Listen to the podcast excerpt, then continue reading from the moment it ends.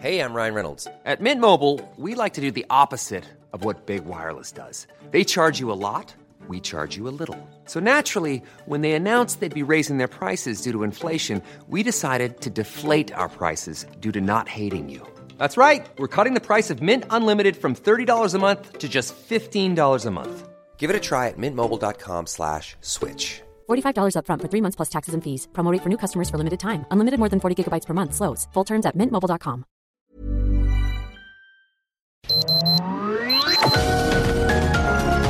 Heraldo Media Group presenta Sergio Sarmiento y Lupita Juárez. Información veraz y oportuna con un toque personal y humano. Por El Heraldo Radio, donde la H suena y ahora también se escucha.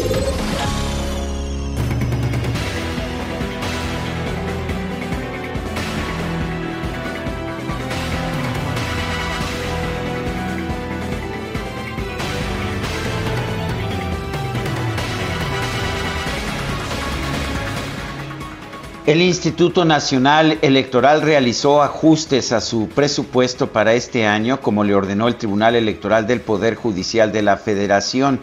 Esto para poder llevar a cabo la revocación de mandato presidencial a la que está obligado por ley.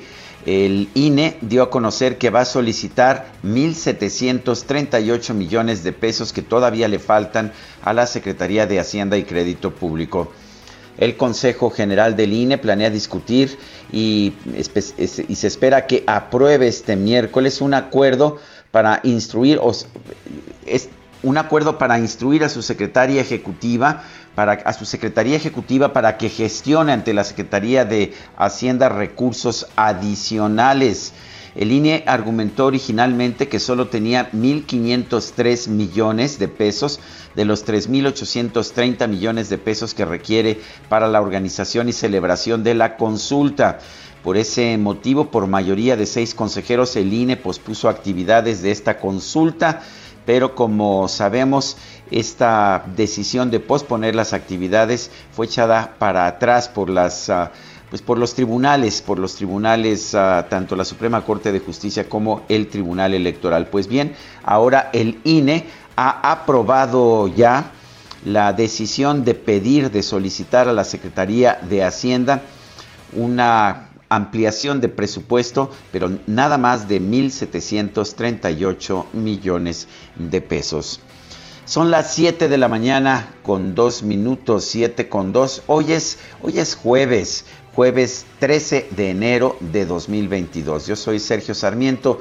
Quiero darle a usted la más cordial bienvenida a El Heraldo Radio. Lo invito a permanecer con nosotros a lo largo de las próximas tres horas. Aquí estará bien informado, por supuesto. También podrá pasar un rato agradable, ya que siempre Siempre queremos darle a usted el lado amable de la noticia, siempre y cuando la noticia lo permita. Guadalupe Juárez, muy buenos días. ¿Qué nos tienes esta mañana? Hola, ¿qué tal? Sergio Sarmiento, buenos días para ti, amigos. Muy buenos días en este frío, muy frío. Jueves, pues con, eh, ya sabes, todo mundo, bufanda, guantes, chaleco, chamarras, gorros, el atolito caliente, mucho frío por acá en esta zona de la Ciudad de México. Y bueno, les tengo información que tiene que ver con un asunto que está bien caliente. Fíjense que la Sala Superior del Tribunal Electoral del Poder Judicial de la Federación, pues... Eh, habló de la multa para Morena, confirmó la multa a Morena por beneficiarse de diezmos de Delfina Gómez allá en Texcoco. Sí, había moches, había eh, pues eh, petición de, de dinero a los trabajadores. Y bueno, la sala superior, la sala superior del Tribunal Electoral confirmó que pues eh, la señora Delfina Gómez sí pidió este diezmo. Los magistrados electorales ratificaron una multa contra Morena de 4.5 millones de pesos por beneficiarse del denominado diezmo que se quitó entre 2013 y 2015 a los trabajadores del ayuntamiento de Texcoco, dinero que fue triangulado a campañas morenistas. Los magistrados indicaron que lo resuelto por el Instituto Nacional Electoral permite pues llegar a la conclusión de la existencia de culpabilidad respecto de la actualización de un mecanismo de recaudación de recursos provenientes de retenciones salariales efectuadas a trabajadores del ayuntamiento que beneficiaron exclusivamente al partido de Morena. En cuanto a Delfina Gómez, que como usted sabe es funcionaria del gobierno de López Obrador, secretaria de Educación Pública, no se demostró que ella se haya beneficiado con ese dinero cuando fue candidata al gobierno del Estado de México el único responsable en materia de fiscalización respecto de los actos en que incurrieron los militantes y afiliados es Morena, sin que se demuestre la forma en que se benefició la servidora Delfina Gómez Álvarez cuando fue candidata, además de que en este caso la existencia de responsabilidades en otras materias, lo procedente es dar vista a las autoridades competentes.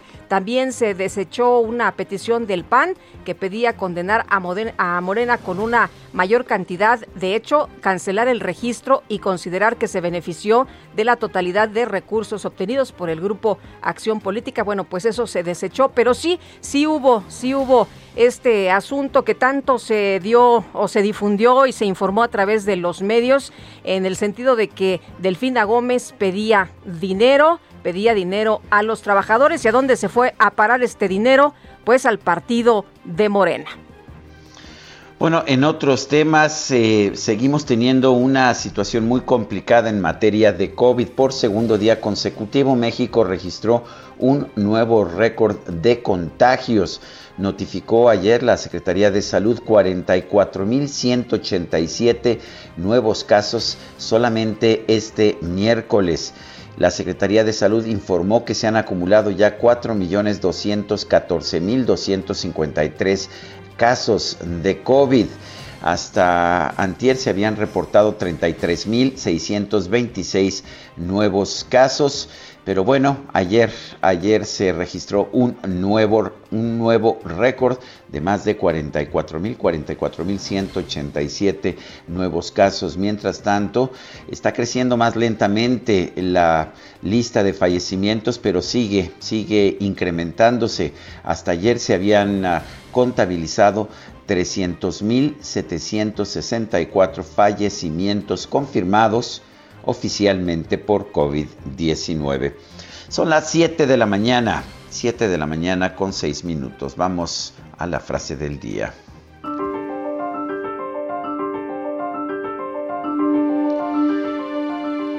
La responsabilidad social de la empresa es aumentar sus utilidades. Milton Friedman, Premio Nobel de Economía.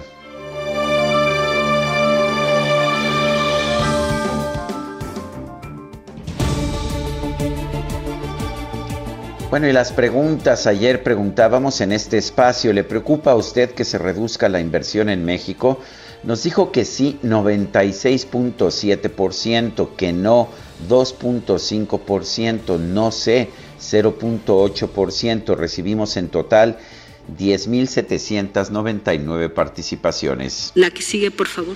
Claro que sí, mi queridísimo DJ Kike, esta mañana ya he colocado en mi cuenta personal de Twitter arroba Sergio Sarmiento la siguiente pregunta. ¿Qué piensa usted sobre la decisión de Citigroup de vender la banca de menudeo de Citibanamex? Normal en un negocio nos dice 22.1%, mala señal para México 70.2%, no sabemos 7.7%. En total hemos recibido hasta este momento en 52 minutos 1183 votos.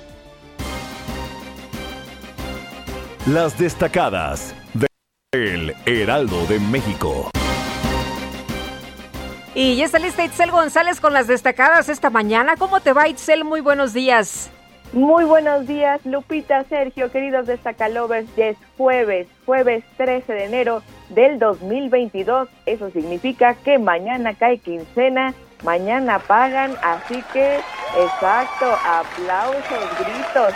Ahora sí que estamos bien contentos porque la cuesta de enero pues sí nos está contando, eh, ya nos informará más adelante nuestro compañero Adrián Arias, pero el limón ya está a 100 pesos, así que ahora sí que a apretarse el cinturón porque la cuesta de enero está bastante, bastante complicada. Ah, Lupita, amigos. Sí, está, está este, complicado. Levante la mano quien ha visto el limón a 100 pesos o el jitomate, así que... Oye, no, el aguacate, el jitomate, el limón, no, todo. Precio de oro. Ahora sí que comer nos está costando prácticamente, pues... Una millonada, una millonada. Una millonada, pero ya mañana pagan y así que pues ojalá que nos aligere un poquito, un poquito la presión. Sergio Lupita, amigos, muchísima información que se publica en el Heraldo de México este jueves, así que comenzamos con las destacadas. En primera plana, Zoe Robledo, ilegal que se pida prueba COVID. Empresas y escuelas no pueden exigir un test negativo a empleados ni a estudiantes. Tampoco es necesario para tramitar incapacidad. País, consultora Etelec, en tres años 14 ediles asesinados. De las víctimas, cinco del PRD, cuatro de Morena, tres de Movimiento Ciudadano, uno del PRI y una de usos y costumbres. Ciudad de México recuerda gobierno capitalino descuento en predial de 8 y 5%. El beneficio es para los contribuyentes que paguen en enero y febrero. Estados, frontera sur reactivan cerco para migrantes, endurecen operativos en el Suchiate ante la posibilidad de una nueva caravana desde Honduras convocada para este fin de semana. Orbe, en Alemania, ubican red de pedofilia autoridades han logrado obtener 13 condenas, una por 12 años de prisión. Meta selección mexicana, castigo de dos juegos. Luego de la sanción de la FIFA ante el grito homofóbico, el presidente de la Federación Mexicana de Fútbol dijo que emitió un recurso ante el Tribunal de Arbitraje Deportivo y espera una respuesta positiva. Y finalmente, en mercados, en tres años llegan más remesas que inversión. Se estima que en 2021 duplicaron al gasto extranjero. Lupita, Sergio, amigos, hasta aquí las destacadas del Heraldo. Feliz jueves. Gracias, Itzel, buenos días. Son las 7 de la mañana con 11 minutos. Hoy es jueves 13 de enero de 2022. Vamos a un resumen de la información más importante. El Consejo General del Instituto Nacional Electoral aprobó solicitar 1.738.94 millones de pesos a la Secretaría de Hacienda para la organización de la consulta de revocación de mandato del presidente López Obrador. Y con nueve votos a favor y dos en contra, el Consejo General del INE determinó que Morena no puede devolver las prerrogativas que le faltan para cumplir su promesa de destinar el 50% de sus recursos a la compra de las vacunas contra el COVID-19. La Sala Superior del Tribunal Electoral del Poder Judicial de la Federación confirmó una sanción de 4.5 millones de pesos que impuso previamente el Instituto Nacional Electoral a Morena por la retención de cuotas a trabajadores de Texcoco entre 2013 y 2015. La Sala Superior del Tribunal Electoral revocó la resolución de la Comisión de Honestidad y Justicia de Morena con la que suspendió por seis meses los derechos partidarios de su exdirigente nacional, Jacob Polensky.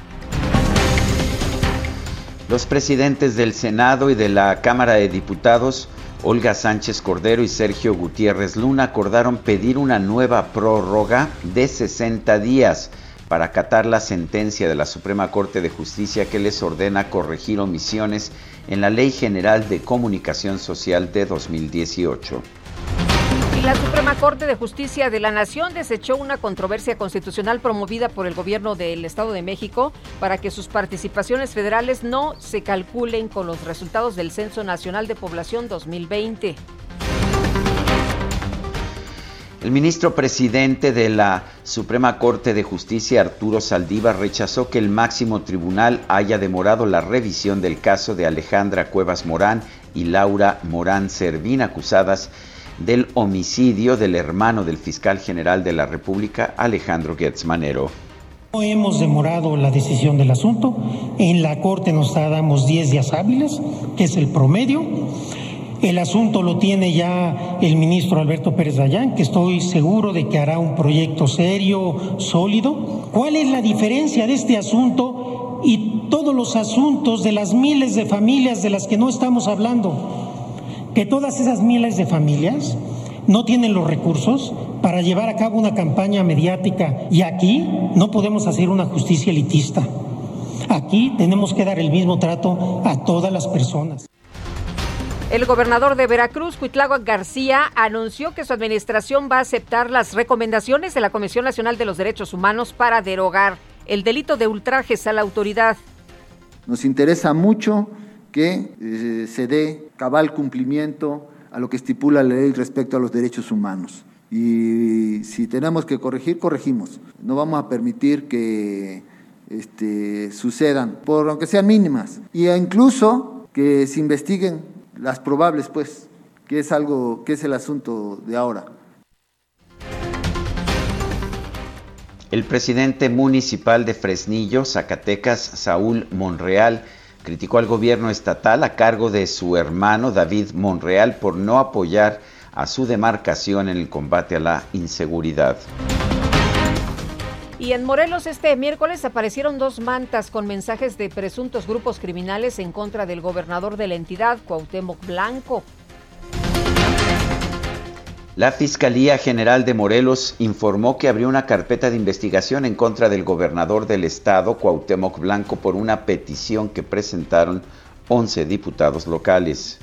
La Fiscalía General de la República resolvió que sus mandos y fiscales no incurrieron en un delito al negociar con el exgobernador de Veracruz, Javier Duarte, su sentencia de nueve años de prisión por lavado de dinero y asociación delictuosa.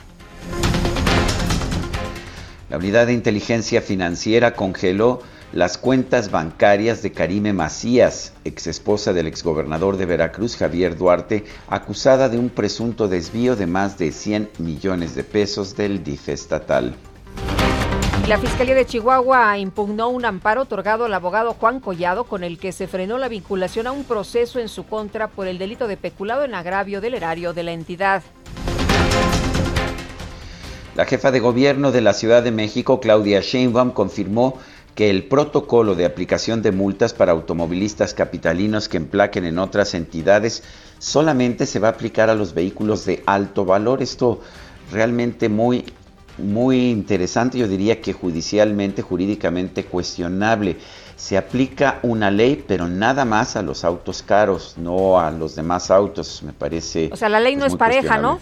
No, la ley no es pareja, a pesar de lo que tantas veces ha dicho el presidente de la República, que nadie por encima de la ley. Sí, y que todos somos iguales y no sé cuántas cosas más, pues aquí... No, eso no. Solo no en este caso. No en este caso. Y bueno, en un comunicado la Secretaría de Hacienda señaló que Citigroup avisó oportunamente de su decisión de vender su negocio de banca de menudeo, pero la dependencia no lo hizo público, esto por razones de confidencialidad y para no causar especulación. La Comisión Económica para América Latina y el Caribe, CEPAL, estimó que durante 2022 el Producto Interno Bruto de México va a crecer 2.9%. Atención, la Secretaría de Hacienda había pronosticado 4.1%, ya la CEPAL está enmendando la plana, dice que solo 2.9%. Uy, allá en China el pronóstico es para este 2022 5.2%, imagínate nada más. El Comité de Finanzas del Senado de los Estados Unidos pidió a la representante comercial de ese país, Catherine Tai, eh, Catherine Tai, que interceda ante el gobierno mexicano por presuntas violaciones al TEMEC en el sector laboral de energía, agricultura, servicios y también el farmacéutico. En la Comisión Permanente del Congreso de la Unión, los legisladores del PRI, el PRD y Movimiento Ciudadano exigieron que el subsecretario de Prevención y Promoción de la Salud, Hugo López Gatel, explique el mal manejo de la pandemia en México y que presente su renuncia. Ante el incremento de los contagios de COVID-19, el gobierno de Baja California suspendió el regreso a las clases presenciales, el cual estaba programado para el próximo 17 de enero. En el periódico oficial del Estado de Jalisco se publicó el acuerdo que establece la obligación de presentar el certificado de vacunación contra COVID-19 para ingresar a bares, salones de eventos, centros de convenciones, estadios y eventos masivos. Bueno, y la jefa de gobierno de la Ciudad de México, Claudia Sheinbaum, informó que dio negativo a la prueba de COVID-19 tras haberse reunido con el presidente López Obrador. Por otro lado, la doctora Sheinbaum aseguró que en la Ciudad de México se hacen 30 mil pruebas de COVID al día. Sin embargo, aseguró que es mejor orientar los recursos a la vacunación. Hemos aumentado el número de pruebas. La ciudad históricamente es quien más pruebas ha hecho de toda la República.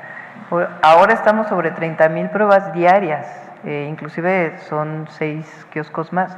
El tema es que hoy esta variante tiene, es mucho más contagiosa que, eh, que las otras variantes que ha habido, pero si estamos vacunados, pues entonces eh, tiene una, un impacto diferente. Bueno, esta mañana la jefa de gobierno escribió en su cuenta de Twitter que la estrategia es vacunas, vacunas y más vacunas. La Secretaría de Salud Federal informó que en las últimas 24 horas se registraron 44.187 casos de COVID-19 en México, la cifra diaria más alta desde el comienzo de la pandemia. La dependencia también reportó 190 muertes por esta enfermedad. El gerente de incidente para COVID-19 de la Organización Panamericana de la Salud, Silvan Aldiguieri, advirtió que la cuarta ola de la pandemia en México va a superar a la anterior.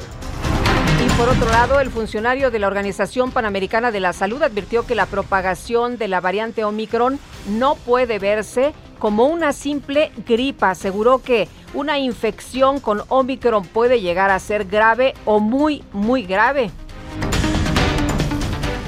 El primer ministro británico Boris Johnson se disculpó por asistir a una fiesta de jardín durante el confinamiento por la pandemia de COVID-19 en 2020.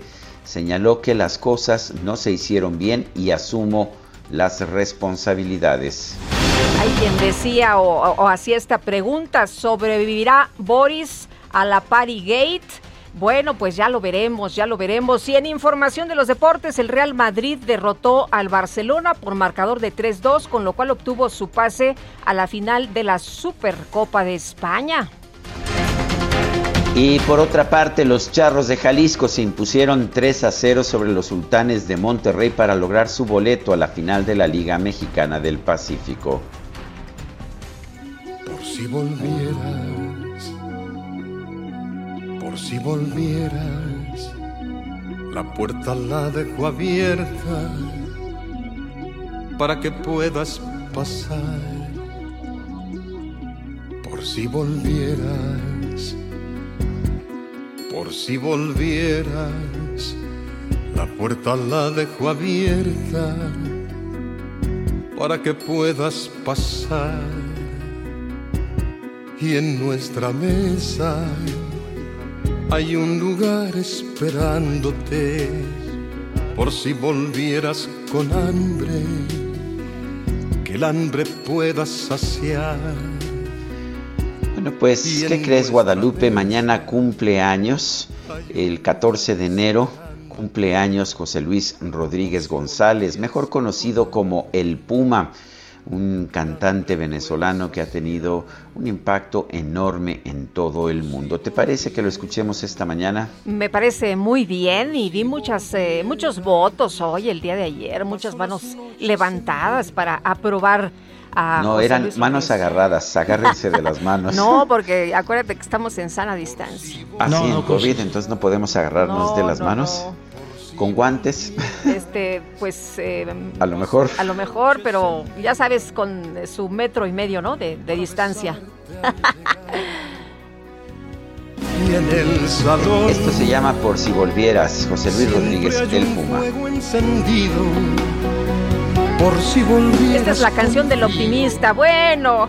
Vámonos, vámonos con información de Javier Ruiz desde Paseo de la Reforma. ¿Qué pasa a esta hora, Javier? Cuéntanos, buenos días.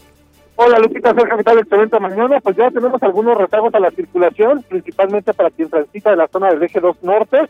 Esto en dirección hacia la avenida Hidalgo. bien para continuar a la avenida de los insurgentes. El sentido opuesto en general, aquí se el avance es constante, se superan los 50 kilómetros por hora, solo hay que moderar la velocidad, el eje 2 norte ya también con carga vehicular intensa desde la avenida Ingeniero Eduardo Molina y para quien desea llegar justamente a este punto del Paseo de la Reforma o más adelante para continuar al circuito interior y en estos momentos los Sergio nos, eh, están reportando un bloqueo en la avenida 20 de noviembre. Vamos a ese punto y en breve daremos muchos más detalles. De momento, el reporte que tenemos. Gracias, Javier. Hasta luego, buenos días. Bueno, son las 7 de la mañana con 24 minutos. Les recuerdo nuestro número para que nos mande mensajes de WhatsApp 55 20 10 96 47. Guadalupe Juárez y Sergio Sarmiento estamos en el Heraldo Radio y aunque no nos podemos agarrar de las manos, estamos escuchando a José Luis Rodríguez el Puma. Que el hambre pueda saciar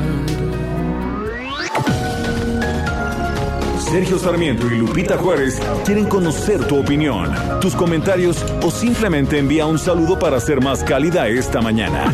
Envía tus mensajes al WhatsApp 5520 109647.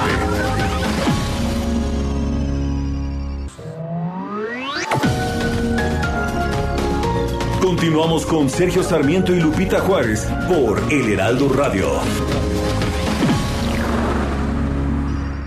Llegó el bajadón de precios Soriana. Aprovecha que el aceite vegetal precisísimo de 870 mililitros lo bajamos a 31.90. El frijol pinto precisísimo de 900 gramos a 24.90. Y el frijol negro precisísimo a 20.90. Soriana, la de todos los mexicanos. Solo enero 13 aplican restricciones. Válido Hiper y Super. Si quieren venir conmigo a la tierra de las flores, si quieren buscar amores de los que aman de verdad. No dejen que yo me vaya con el corazón vacío. No esperen a que haga frío para empezar a buscar el calor de un buen amigo que les hable, que les quiera, que una palabra sincera puede las penas callar. Agárrense de las manos unos a otros conmigo. No que no, mi querida Guadalupe. Ahí está, ahí está, la que tanto esperabas. Bueno, pues agárrense de las manos. Esta canción se convirtió en un verdadero himno musical por ahí de los años 80, ¿no es así? Pues sí, mira, aquí ya están los muchachos a la sana distancia, haciendo una ronda. Pues ya sabes, uno se las tiene que ingeniar. Pues no queda de otra, hay que ingeniárselas y les recuerdo que estamos escuchando a José Luis Rodríguez el Puma porque mañana, 14 de enero, cumpleaños, nació el 14 de enero de 1943. Hay algo que nada cuesta, nadie tiene que esperar. Tenemos mensajes de nuestro público. Oye, nos dice Mari Elena, eh, buen día Sergio Lupita, ¿me puede indicar qué procede una vez que detectamos que no firmamos por la revocación de mandato? Bueno, pues entonces usted ya está tranquila de que no hicieron mal uso de su credencial de lector ni de su firma, ¿no? Ah, eso es lo importante. Si usted no firmó, pues entonces ya tiene la certeza de que nadie está haciendo uso de sus datos. Y si usted sí firmó y sí aparece, pues también está usted ya con la certeza de que hicieron buen uso y que están eh, verificando correctamente las personas que sí están participando. Dice otra persona, la terca realidad nos muestra que el gran error que ha cometido gran parte de la humanidad es hablar en pasado de la pandemia. Rodolfo Contreras de Querétaro. Amy Shehoa dice, ya salió el peine, lo que le interesa a Morena es quitarle el presupuesto al INE. Saludos cariñosos. El Consejo Nacional de Ciencia y Tecnología, el CONACIT, está preparando una reforma al Estatuto General del Centro de Investigación y Docencia Económicas, el CIDE. Vamos a conversar con Javier Aparicio, secretario general del Sindicato del Personal Académico del CIDE. Javier Aparicio, buenos días. Gracias por tomar esta llamada y cuéntanos cómo ven ustedes, cómo ven ustedes esta reforma al Estatuto General del CIDE. Sergio Lupita, muy buenos días a ti y a tu auditorio. No, pues en la comunidad académica del CIDE estamos sumamente preocupados. Este, este es un tema que nos enteramos, eh, pues porque nos, ahora sí que nos, nos, avisaron. Eh, estamos muy preocupados, uno, porque la reforma es ilegal, o sea, no se pueden reformar los estatutos del CIDE sin que la comunidad del CIDE opine sobre ellos, nuestro, sin que nuestro consejo académico apruebe la reforma y que después se apruebe pues en el órgano externo que serían los que controla CONACYT. Pero bueno, eh, entonces la reforma de entrada te lo digo, es, es un es una es un intento de reforma eh, ilegal. Ahora, ¿qué es otra cosa que preocupa? Lo, que busca esta reforma, o sea, es un atajo increíble. Consigue, lo que esta reforma busca son tres cosas. Uno, que, el, que, la, que la designación de director general pueda ser unilateral, digamos, que, que, que CONACYT pueda designar por dedazo al director del CIDE, digamos, sin someterlo a consideración, ya deja de la comunidad del CIDE, sin someterlo a consideración del consejo directivo del CIDE, digamos, a donde otras representaciones del gobierno federal tienen voz y voto.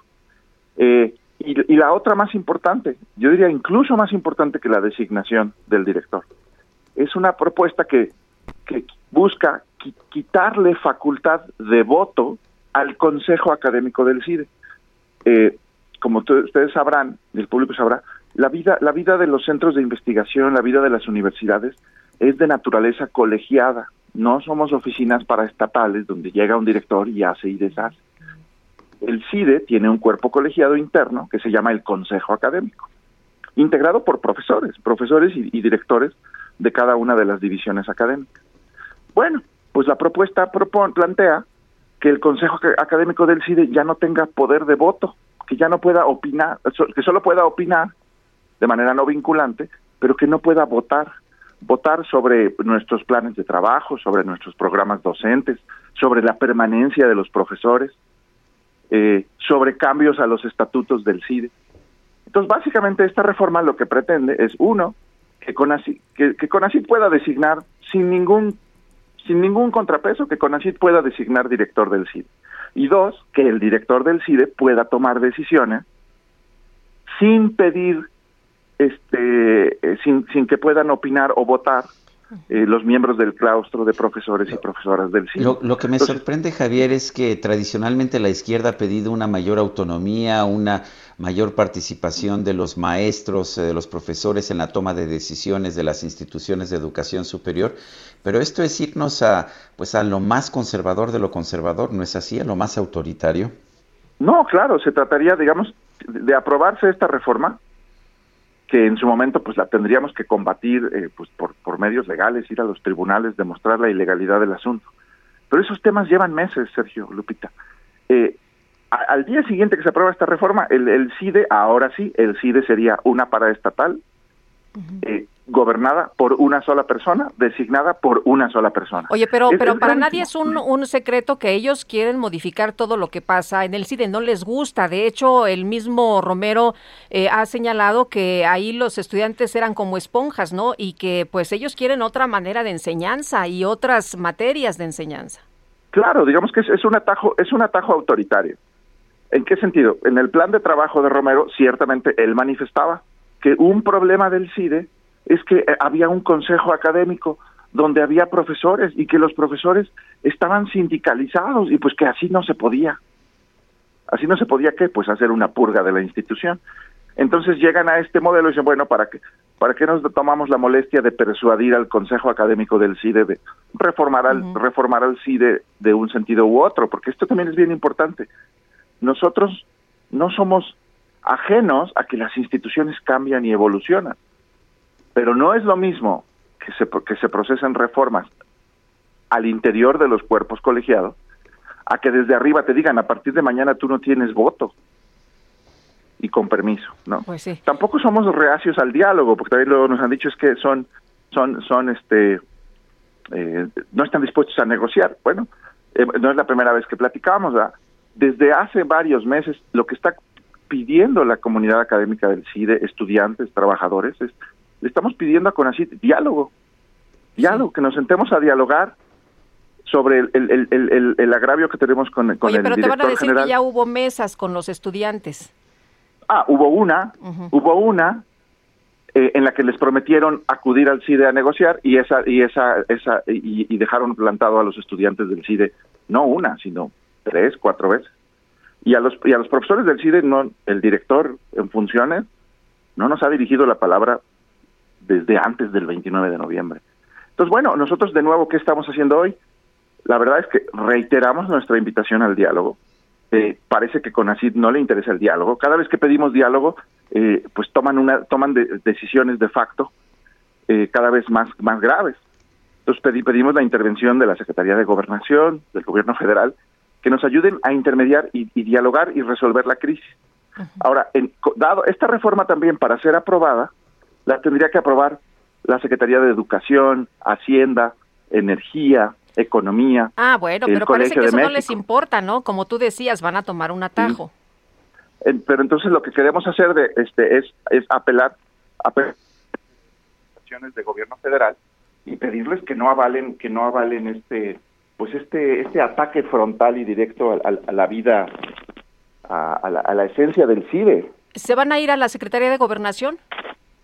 Mira, vamos a ir hoy, este, si estamos estamos buscando la, la, la interlocución con Gobernación, quisiéramos que Gobernación nos ayudara a, poder dialogar con CONACYT, porque a CONACYT ya fuimos tres, cuatro veces y no nos abren la puerta. Entonces pedimos la intervención de Gobernación.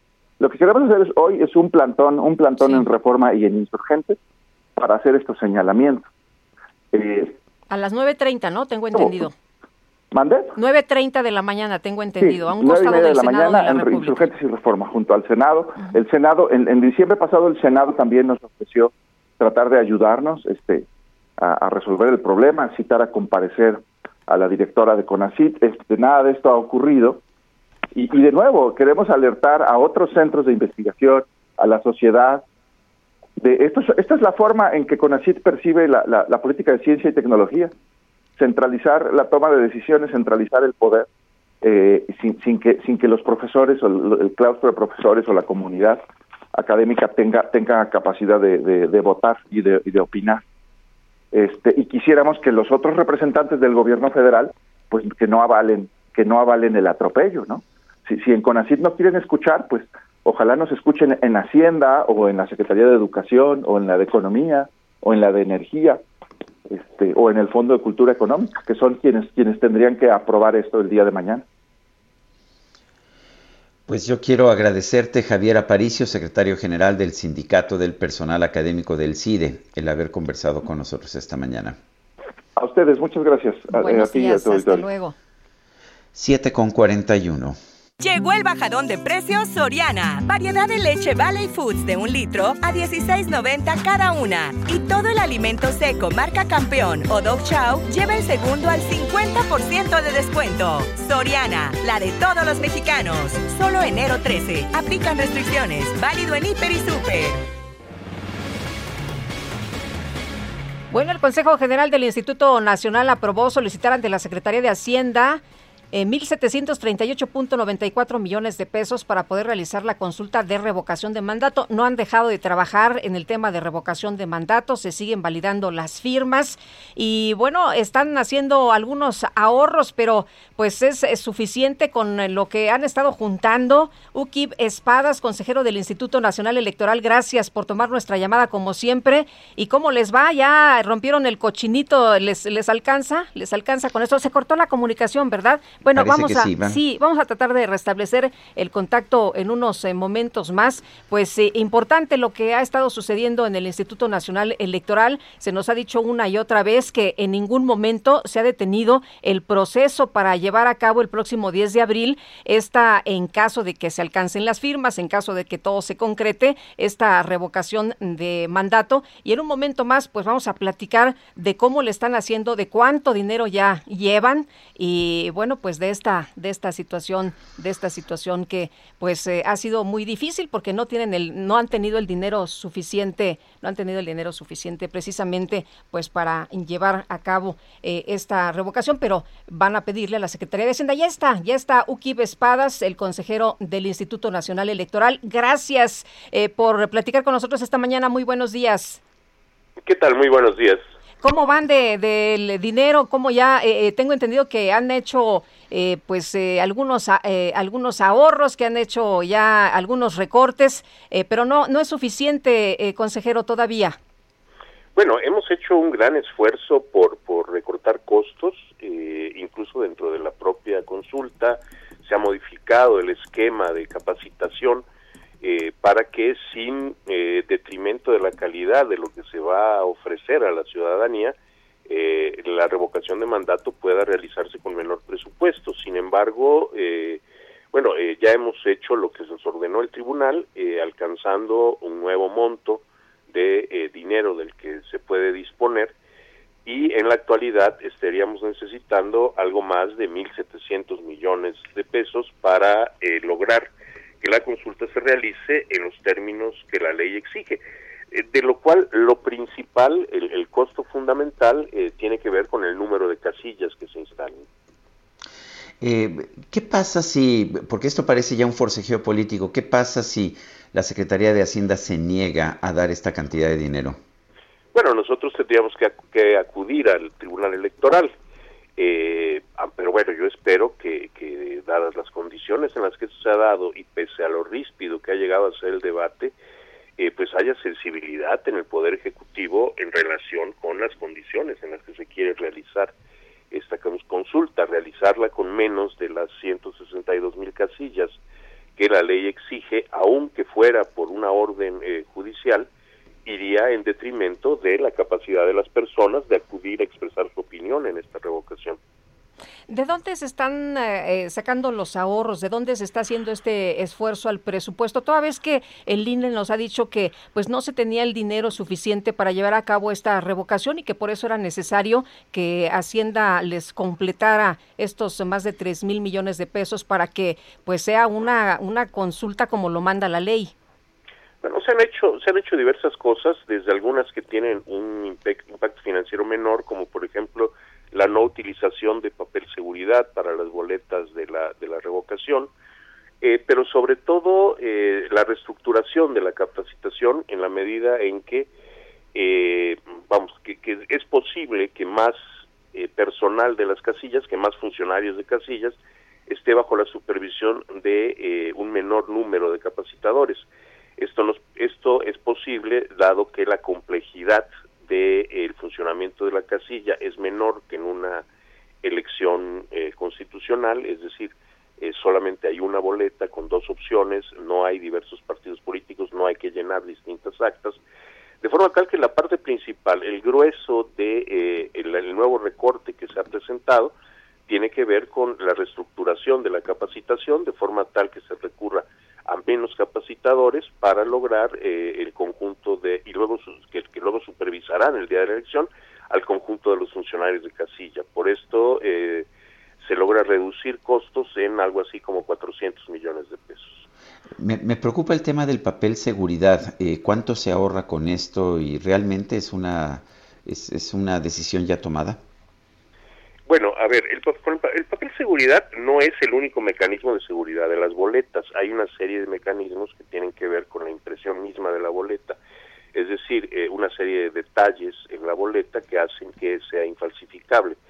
Eh, el papel seguridad eh, era evidentemente una, una garantía adicional. Sin embargo, incluso por los tiempos en los que estamos y que este papel no está simplemente disponible en el mercado, sino que hay que prepararlo dadas las con las características necesarias para la elaboración de una boleta específica, eh, ya ni siquiera estamos en tiempo de ordenar la, eh, la fabricación de la cantidad de papel que se seguridad que se necesitaría para, para estas boletas. Pero en todo caso se conservan otros mecanismos de seguridad en la boleta que eh, garantizarán que ésta siga siendo infalsificable. El ahorro es de 6 millones de pesos. Lo que ustedes tienen son los 1.500 millones que ya estaban previstos, ¿no? Más, Más los ahorros que eh, lograríamos eh, recortar de otros, de, diversos eh, aspectos del presupuesto y una reducción de costos de algo más de 400 millones en función de la modificación del programa de capacitación. ¿Cuándo te, vi, vi, consejero, vi que la votación fue de 9 contra 2. Esto significa que pues estuvieron, estuvieron a favor de esta iniciativa varios consejeros que fueron nombrados en este sexenio, ¿estoy en lo cierto? Eh, sí, no recuerdo exactamente quiénes votaron por el no, pero bueno, yo fui nombrado en este en, este año pasado y voté eh, a favor de este presupuesto y eh, la consejera Norma de la Cruz me parece que también eh, votó a favor del presupuesto, pero realmente no tengo presentes con precisión exactamente quién es.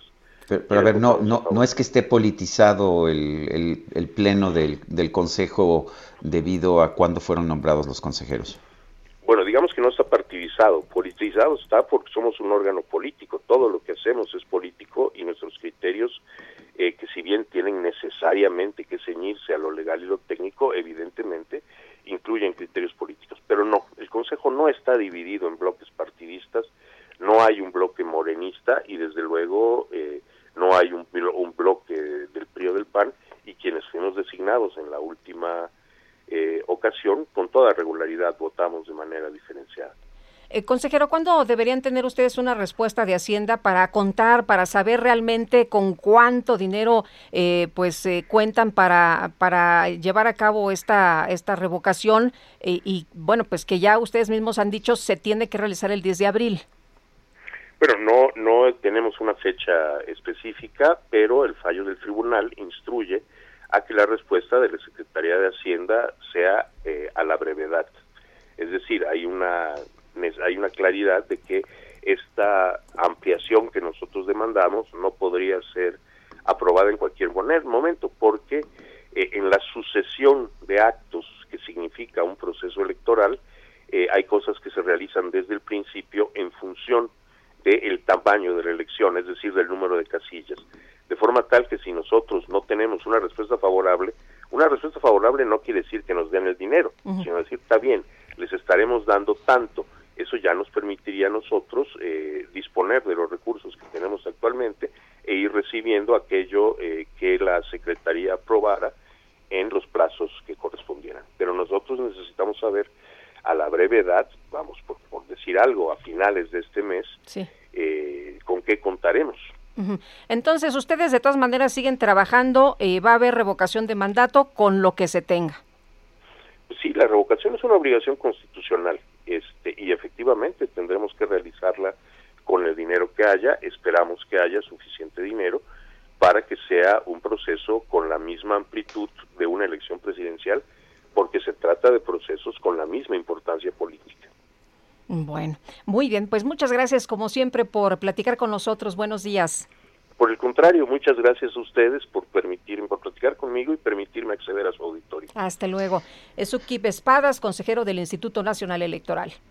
En este momento, el subsecretario de egresos de la Secretaría de Hacienda, Juan Pablo de Botton, recientemente nombrado, está ofreciendo de manera respetuosa, entre comillas, en la conferencia de prensa de, Palacio Nacional un análisis presupuestario para el INE, para que mediante un plan de austeridad se pueda llevar a cabo la consulta de revocación de mandato. Vamos a escuchar.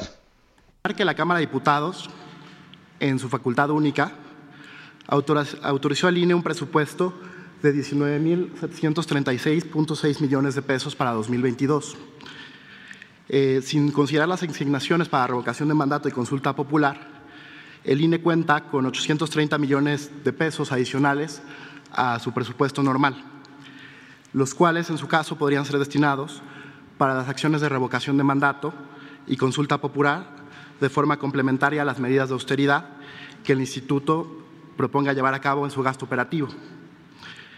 Em, a partir de ajustes similares a los que se han aplicado en materia de austeridad en las dependencias y entidades de la Administración Pública Federal, eh, se realizó este ejercicio conjunto entre la Secretaría de Función Pública y la Secretaría de Hacienda, eh, que es un ejercicio de ahorros que presentamos de manera respetuosa porque el INE es un órgano autónomo que presenta directamente su presupuesto a la Cámara y la Cámara en su facultad única eh, lo aprueba. Eh, que resulta en una disponibilidad de recursos para el INE estimada de 2.792 millones de pesos.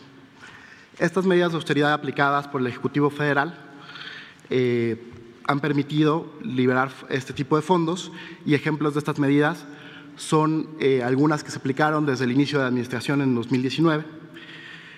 aplicar el nuevo tabulador de sueldos y salarios para, servicio, para servidores públicos de mando y enlace, es decir, la, parte eh, superior, suprimir pagos para Estamos los seguros de gasto. escuchando a Juan Pablo de Botón, subsecretario de egresos de la Secretaría de Hacienda y Crédito Público. Eh, esto, déjeme decirle a ustedes, bastante inusitado. Efectivamente, el INE es un organismo autónomo. Esto significa que el INE establece su presupuesto, que en todo caso debe ser ratificado o no por la Cámara de Diputados. Aquí lo que está haciendo la Secretaría de Hacienda eh, en, en una en un ejercicio conjunto con la Secretaría de la Función Pública, es decirle al INE dónde tiene que recortar, incluyendo, incluyendo los sueldos de los funcionarios y consejeros del INE, que ha sido uno de los temas que pues han generado más polémica y que está actualmente en la Suprema Corte de Justicia de la Nación. Son las 7 con 54 minutos. Llegó el bajadón de precios Soriana. En todos los vinos, licores y en todas las cervezas Martens, compra uno y lleva el segundo al 50% de descuento. Sí, al 50% de descuento. Soriana, la de todos los mexicanos. Solo enero 13, evita el exceso, aplican restricciones, válido hiper y super. Guadalupe Juárez y Sergio Sarmiento estamos en el Heraldo Radio. Vamos a una pausa y regresamos. Podemos llegar manos conmigo.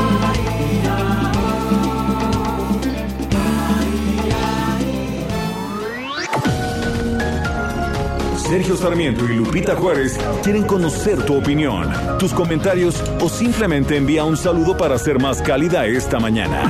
Envía tus mensajes al WhatsApp 5520 109647.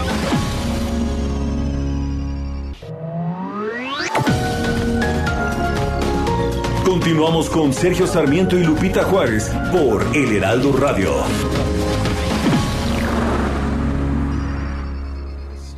tu alegría y ocupa en tu vida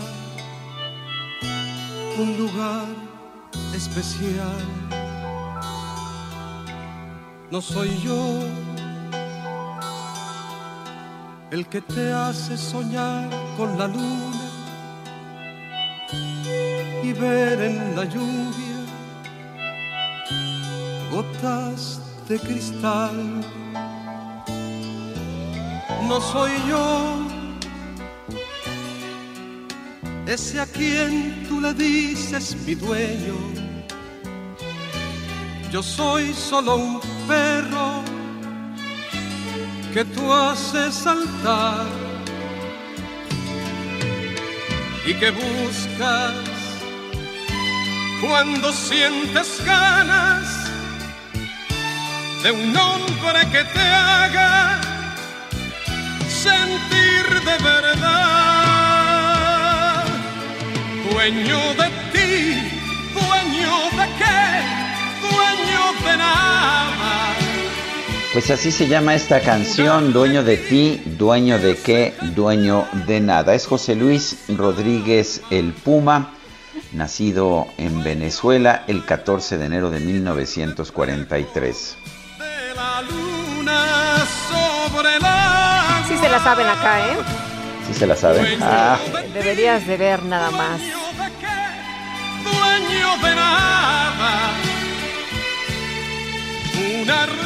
bueno, pues no podemos quedarnos en esto toda la mañana, mi querida Guadalupe. Hay información que tenemos que dar. Vámonos al clima. Y del reflejo de la luna sobre el agua. Dueño de nada. El pronóstico del tiempo. Sergio Sarmiento y Lupita Juárez. Berenice Peláez, meteoróloga del Servicio Meteorológico Nacional de la Conagua, ¿qué nos esperan las próximas horas en materia de clima? Cuéntanos, buenos días. Buenos días, Lupita y Sergio. Los saludo con gusto y les informo que este día la masa de aire frío que está asociada al frente número 21 y un canal de baja presión en el suroeste del Golfo de México van a ocasionar lluvias puntuales fuertes acompañadas de descargas eléctricas y posible caída de granizo sobre Veracruz, el norte de Oaxaca, Chiapas y Tabasco, además de chubascos en el oriente de Puebla y en el estado de Campeche. Asimismo, va a persistir el ambiente frío, muy frío, con heladas al amanecer sobre estados de la mesa del norte y la mesa central, así como viento de componente norte con rachas de 60 a 70 kilómetros por hora en el Istmo y Golfo de Tehuantepec y también en la costa central de Veracruz. Debido a estos vientos, se puede presentar oleaje de 1 a 3 metros de altura en el Golfo de Tehuantepec. Finalmente, un sistema anticiclónico en niveles medios de la atmósfera va a mantener tiempo estable y baja probabilidad de lluvia sobre la mayor parte del territorio nacional. Para el Valle de México, el día de hoy esperamos cielo con nubosidad dispersa por la mañana y esperamos que incremente esta nubosidad hacia las horas de la tarde. No hay probabilidad de lluvias para la Ciudad de México, pero para el estado podríamos esperar algunas lluvias aisladas, principalmente en el suroeste. Respecto a las temperaturas, esperamos una máxima de 21 a 23 grados Celsius en la Ciudad de México y de, 18 a 20 grados Celsius para la capital del Estado de México. Hasta aquí el reporte del tiempo desde el Servicio Meteorológico Nacional. Que tengan muy buen día. Igualmente, Berenice, gracias. Buen día. Gracias. Este martes pasado, tres elementos de la Policía Municipal de Fresnillo, ya en Zacatecas, fueron asesinados por civiles armados. Tenemos en la línea telefónica a Saúl Monreal, él es alcalde de Fresnillo, Zacatecas. Eh, don Saúl Monreal, buenos días, gracias por tomar nuestra llamada. Cuéntenos qué pasó exactamente, qué información tenemos. Bueno, muy buenos días, Sergio, buenos días, Lupita. Hola, ¿qué tal? Buenos días. Este, gracias por eh, invitarme a su programa y saludo a todo su auditorio con mucho respeto. Pues eh, en efecto, eh, días pasados hubo un, crimen, la verdad lamentable, que por cierto le mando mi solidaridad a toda la familia de los policías. Fueron tres policías, andaban ellos eh, de rondín haciendo su trabajo en las colonias de Fresnillo eh, y bueno, pues fueron mm, prácticamente emboscados por dos vehículos, se dice que dos vehículos, y bueno, pues lamentablemente perdieron la vida. Son tres elementos. Ya habíamos tenido días pasados otro suceso de dos elementos de seguridad que afortunadamente están estables, están en el hospital, pero desafortunadamente estos tres no, no, no pudieron sobrevivir. Eh, Saúl, el día de ayer vi eh, unas declaraciones que decían que había que cambiar de estrategia. Eh, em, usted mismo pedía el cambio de estrategia y decía, estamos solos, así se sienten, no hay apoyo de, de, de, nadie o cómo están operando precisamente para enfrentar la delincuencia. Fresnillo es el municipio número uno en delincuencia, en violencia en el país. Sí, fíjese que, eh, pues, cuando llega nuestro presidente de la República, se plantea un apoyo para Zacatecas. Y en el caso de Fresnillo, pues ahí están los resultados. O sea, ah, yo incluso he diferido un poco de las cifras. Las cifras eh, que manejan son unas. En efecto, se ha bajado la tasa de homicidios, han bajado pero en el caso de Fresnillo, no, en el caso de Fresnillo, eh, tan solo el fin de semana tuvimos varios eventos, algunos colgados, otros este, eh, decapitados y sobre todo eh, varios homicidios. Por eso yo he insistido que al menos en el caso de Fresnillo hay una situación compleja, una situación difícil que sí se debería de replantear eh, la estrategia. La verdad yo no conozco la estrategia, a lo mejor porque no es ámbito de mi competencia y es eh, como son delitos de alto impacto, como son eh, cuestión de delincuencia organizada, como es cuestión de homicidios, pues le corresponde al Estado y a la Federación.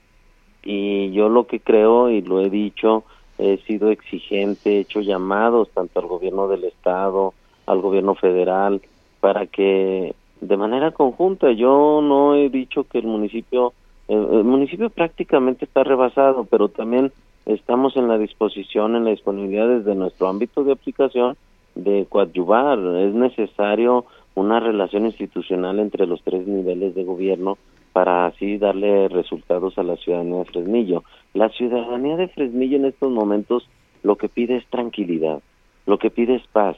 Y por eso yo he dicho y he insistido en que al menos ahorita y de acuerdo a los resultados, pues no ha habido gran avance, no ha habido gran avance en estas estrategias y por eso mi insistencia en replantearla. Eh, exactamente qué habría que hacer. O sea, yo entiendo que pues, tiene que haber cooperación entre los tres niveles de gobierno, si no, no se puede combatir un problema tan serio como es el de la delincuencia organizada. Pero si usted en específico le, le pudiera decir al presidente y al, y al gobernador, que además pues, eh, son de su propio partido, ¿qué les diría exactamente qué habría que hacer mañana, empezando mañana? Pues mire, yo lo que les he insistido no nada más de política social, sino y también con más elementos de seguridad. Yo digo, es fundamental una política de inteligencia, una política donde se le dé seguimiento, porque pareciera que nomás mientras llega el presidente de la República, este, se llegan a cabo acuerdos y ya, pero yo digo es darle seguimiento. El tema de la inseguridad en cualquier lugar es del día a día y si no hay un replanteamiento, si no hay una estrategia conjunta, pues va a estar complejo. Incluso el Estado tendrá que también que asumir su responsabilidad y él como líder del Estado, como líder de las instituciones, también debe de estar atento y debe de estar ah, revisando día con día. Lo que yo le digo es que diario eh, ha habido homicidios, diario ha estado, entonces yo creo que se requiere por un lado más eh, cuerpos de inteligencia y por otro más cuerpos operativos para que así se pueda dar buenos resultados. Lo que sí es una realidad es que no hay resultados en el caso de Fresnillo. Eh, Saúl, el presidente aseguraba que sí había buenos resultados, pero usted lo que nos dice es que en, en, será en otras partes, pero que en Zacatecas no, y que Fresnillo está totalmente solo. Bueno, es lo que yo veo y es lo que yo he insistido y he dicho. Por ejemplo, yo no he tenido comunicación, tal vez a lo mejor porque el presidente municipal, pues, a fin de cuentas, está rebasado. Y yo digo, yo estoy en la disposición y celebro también que haya ese interés hacia Fresnillo. Yo lo que también digo e insisto es que, pues, día a día hay homicidios y esto es eh, algo que se tendrá que corregir, porque si no, de lo contrario, no se va a poder avanzar. Eso es lo que yo he dicho. Y de mi parte lo he insistido y lo digo una y otra vez. O sea, hay la voluntad y la disposición desde el municipio. O sea, ¿le, gustaría participar a usted en estas reuniones de seguridad, aportar eh, eh, información, elementos de la policía, tener mejores coordinaciones y comunicaciones? Sí, por supuesto, por, eso por eso yo he insistido y por eso yo he dicho que es fundamental la coordinación de esfuerzos, la coordinación entre los tres niveles de gobierno, para así estar en la misma sintonía y nosotros eh, como corporación incluso municipal pues también estar en la misma estrategia que se implemente a nivel federal. Lo hemos dicho, o sea, nosotros respetamos y por supuesto apoyamos la estrategia de nuestro presidente de la República, yo confío incluso, pues ya es un mes y medio de la llegada del presidente aquí a Zacatecas, pero pues yo veo que en Fresnillo siguen los homicidios, siguen la situación un poco compleja, delicada, sobre todo en materia de seguridad. Bueno, pues yo quiero agradecerle a Saúl Monreal, alcalde de Fresnillo, Zacatecas, el haber conversado con nosotros esta mañana. No, gracias a ustedes y como siempre me pongo a sus órdenes. Gracias, muy buenos días. 8 con 12. El Químico Guerra con Sergio Sarmiento y Lupita Juárez. ¿Cómo estás, Químico? Buenos días. Buenos días, Sergio Lupita. Les he estado comentando cómo está avanzando de manera vertiginosa esta cuestión de el almacenamiento de las energías renovables, ese tema tan oscuro para Bartlett y para Nale, ¿verdad? Que dicen que, bueno, pues, que no sirven esas energías porque son intermitentes. Bueno, eh, los avances en la cuestión de almacenamiento de energía se están basando mucho en la cuestión del rebombeo que les comenté en dos cuerpos de agua, pueden ser lagos, pueden ser embalses, pueden ser presas, que estén con una cierta diferencia de altura una de la otra. Durante el día, en la, con energía fotovoltaica, se bombea el agua de la presa de abajo hacia la de arriba. o cuando hay viento con energía eólica se bombea el agua de abajo hacia arriba y en la noche cuando no hay sol o cuando no hay viento se suelta el agua de la presa de arriba a una planta hidroeléctrica que va a estar produciendo electricidad toda la noche o cuando no hay viento. Dice que se acaba de dar a conocer un proyecto enorme en España con dos centrales de bombeo con más de 25 gigawatts de almacenamiento en Álava. ¿Qué quiere decir esto? Pues es dos veces lo que produce, por ejemplo, la nucleoeléctrica de Laguna Verde. El almacenamiento va poco a poco tomando ya forma en el mundo.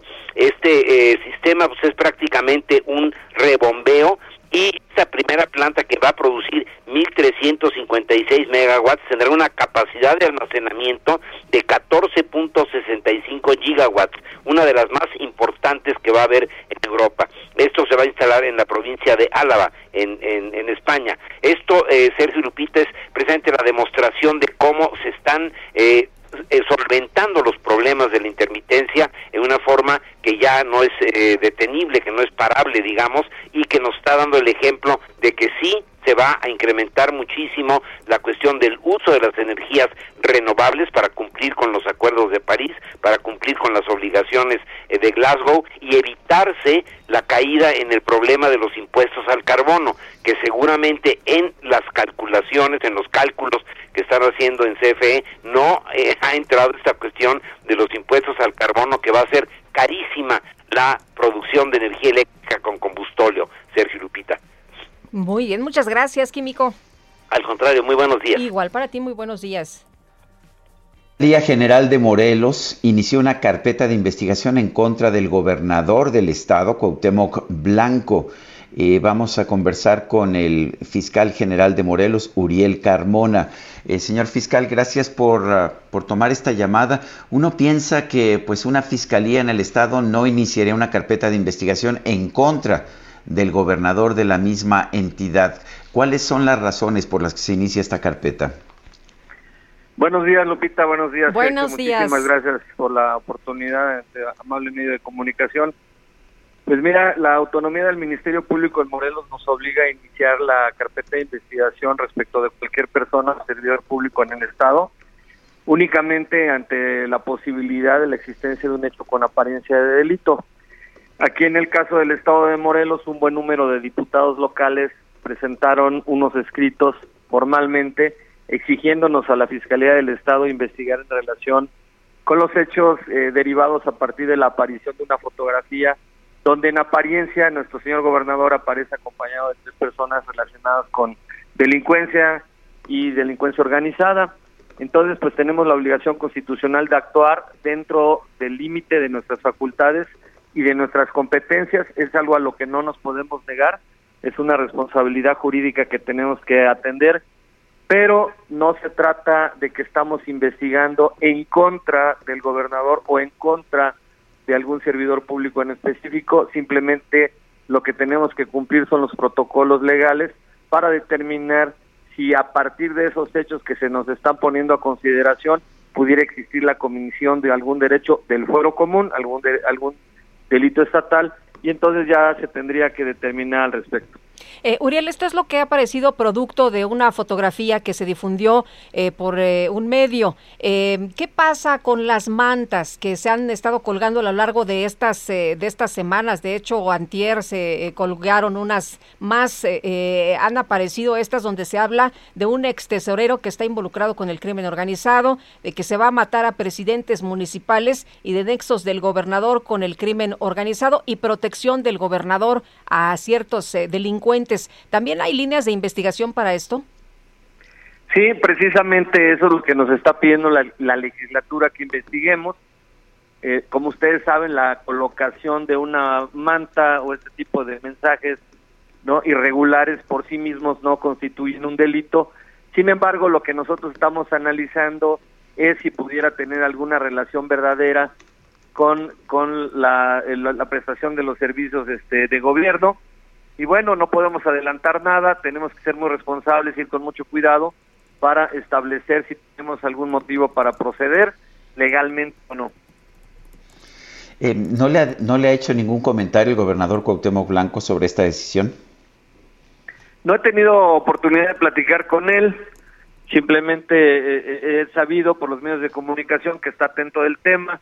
Tuvimos una sesión de la mesa de seguridad aquí en el estado. Él estuvo representado por el señor secretario de gobierno Pablo Ojeda.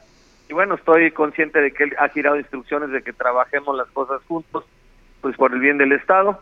Nosotros no podemos hacer juicios de valor, simplemente lo que vamos a analizar es el material probatorio que el propio gobierno del estado nos está poniendo a disposición porque esas mantas fueron aseguradas por la policía estatal que está bajo el mando del propio gobernador Cuauhtémoc Blanco. Entonces yo creo que se están conduciendo de manera correcta y nosotros no podemos negarnos a intervenir en una investigación pues imparcial, objetiva, transparente para determinar si estos hechos, estas mantas en realidad tienen que ver con temas de delincuencia o se trata de ataques políticos pues disfrazados de, de, este tipo de circunstancias. Eh, Uriel, ¿qué pasa con el eh, asesinato del presidente municipal de Xochocotla? ¿Qué han avanzado en la investigación? ¿Se tiene algún dato relevante que se pueda compartir hasta este momento? Pues mira, ya tenemos este establecido jurídicamente eh, las primeras declaraciones, estamos ahorita en las, todavía en las primeras 48 horas, estamos procesando la información. Ya se practicó la necropsia de ley, se desahogaron los dictámenes de balística, de criminalista, criminalística, perdón, de fotografía forense, entregamos ya a los deudos el, cuerpo del señor presidente municipal, estamos en coordinación con las autoridades estatales y federales para el flujo de información que pudieran ellos aportar al Ministerio Público.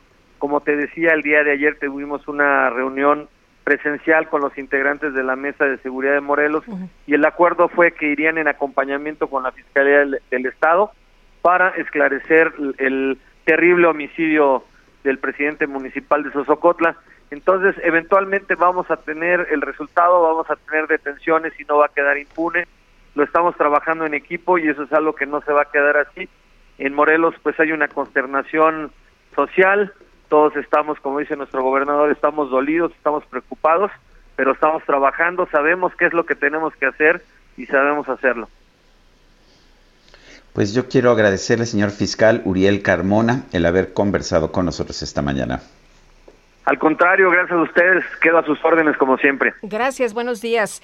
El Tribunal Electoral del Poder Judicial de la Federación confirmó que como presidenta de Texcoco, Delfina Gómez, generó un esquema de retenciones salariales aplicadas a los empleados de ese municipio con el objetivo de beneficiar a Morena.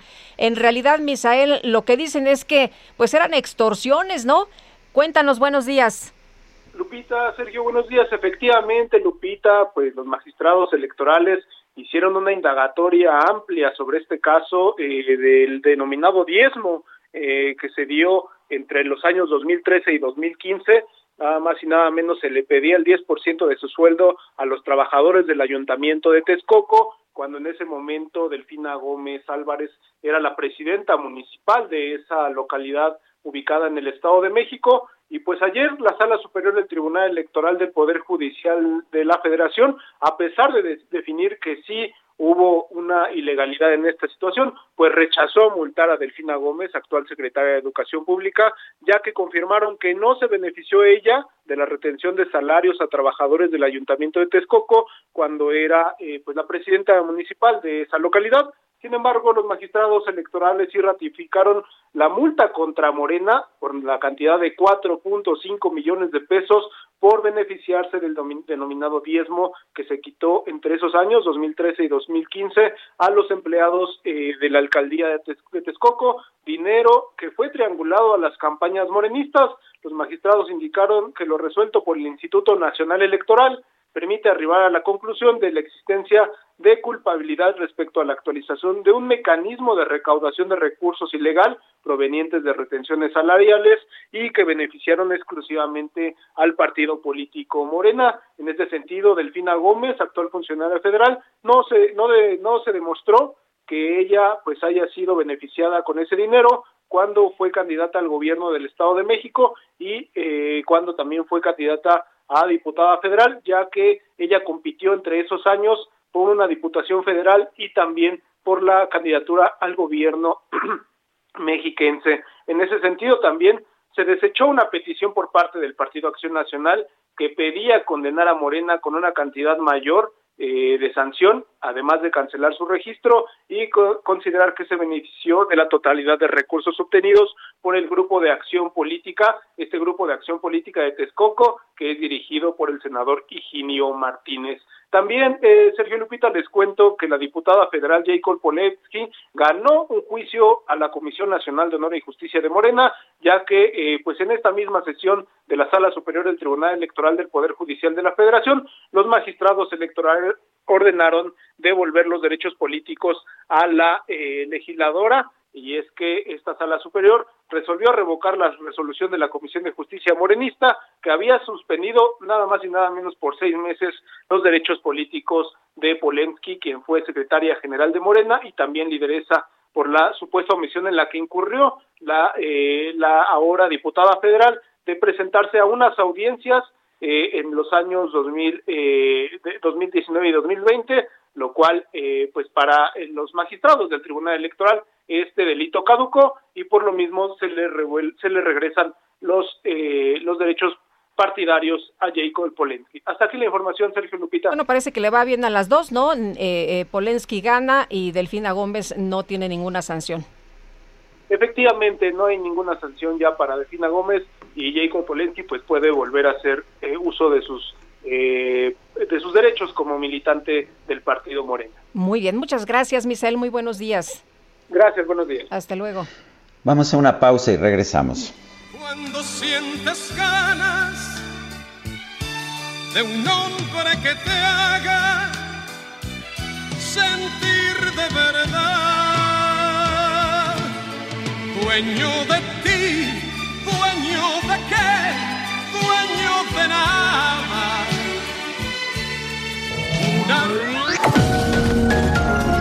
Sergio Sarmiento y Lupita Juárez quieren conocer tu opinión, tus comentarios o simplemente envía un saludo para ser más cálida esta mañana. Envía tus mensajes al WhatsApp 5520 109647.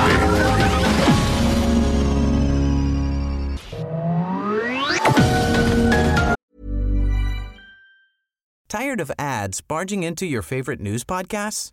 Good news. Ad-free listening is available on Amazon Music for all the music plus top podcasts included with your Prime membership. Stay up to date on everything newsworthy by downloading the Amazon Music app for free or go to amazon.com slash news ad free. That's amazon.com slash news ad free to catch up on the latest episodes without the ads. Continuamos con Sergio Sarmiento y Lupita Juárez por El Heraldo Radio.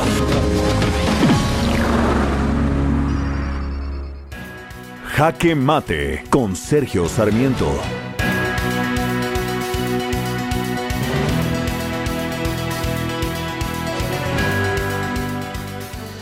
La verdad es que no debería preocuparnos la decisión de Citigroup de vender la banca de menudeo que tiene en México a través de Citibanamex. Esta es una decisión de una empresa, es una decisión autónoma de una empresa que está buscando rectificar las estrategias de crecimiento y de inversión que ha tenido a lo largo de los últimos años. Se vale y yo creo, de hecho, que es una decisión correcta ya que Citigroup no ha tenido un buen desempeño en la banca de menudeo. Me preocupa mucho más, sin embargo, que estamos viendo una serie de medidas que reducen la inversión productiva en nuestro país. Están ahí, por supuesto, las ya tan comentadas cancelaciones del Aeropuerto Internacional de la Ciudad de México y de la planta cervecera de Mexicali, pero estamos viendo muchas más. Por ejemplo, el, gobierno de la República se enorgullece de no haber dado ninguna concesión minera desde que tomó el poder en 2018, pero un resultado ha sido un desplome de la inversión minera en 15.6% y la actividad minera, vale la pena señalar, es la que mejor paga a los trabajadores que no tienen una preparación académica. Otros países del mundo están invirtiendo mucho más que México. Nosotros invertimos un 20% del Producto Interno Bruto e invertíamos 22% apenas en el sexenio de Enrique Peña Nieto. ese 22% era insuficiente, solamente podía generar una tasa de crecimiento de 2% al año, pero nuestro 20% pues simple y sencillamente no podrá producir un crecimiento sostenible en nuestro país. ¿Cuánto invierte en otros países? Bueno, la República Checa 26%, Corea del Sur 31%, China 42%, Suecia 27%.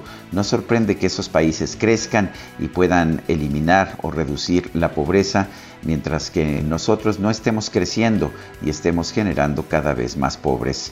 Yo soy Sergio Sarmiento y lo invito a reflexionar.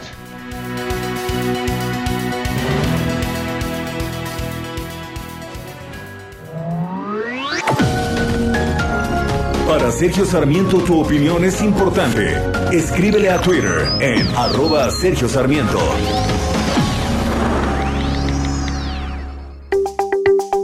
El 13 de enero se celebra el Día Mundial de la Lucha contra la Depresión, con el objetivo de sensibilizar a la sociedad y evitar que más personas sean afectadas por este padecimiento. Según datos de la Organización Mundial de la Salud, aproximadamente 280 millones de personas a nivel mundial tienen depresión, siendo la primera causa de discapacidad en todo el planeta. La depresión es un trastorno mental en el cual los síntomas principales son tristeza, apatía, desesperanza, melancolía, falta de energía, trastornos del sueño, pérdida de apetito, entre otros. Estos se presentan de manera recurrente y con un alto nivel de intensidad, lo cual impide hacer las actividades cotidianas. No se trata de un simple decaimiento del estado de ánimo, ya que puede conllevar al surgimiento de estrés, fobias, ansiedad, trastornos obsesivos y en el peor de los casos conducir al suicidio. Superar un episodio depresivo requiere orientación médica especializada y apoyo por parte del entorno afectivo y familiar de la persona afectada. Llegó el bajadón de precios Soriana. Aprovecha que el aceite vegetal precisísimo de 870 mililitros lo bajamos a 31.90. El frijol pinto precisísimo de 900 gramos a 24.90. Y el frijol negro precisísimo a 20.90. Soriana, la de todos los mexicanos. Solo enero 13 aplican restricciones. Válido Hiper y Super.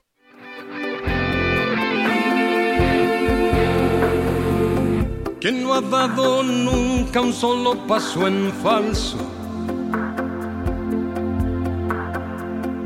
Y ha sentido ganas de volver atrás. ¿Quién no ha estado al borde de un abismo blanco a punto de saltar?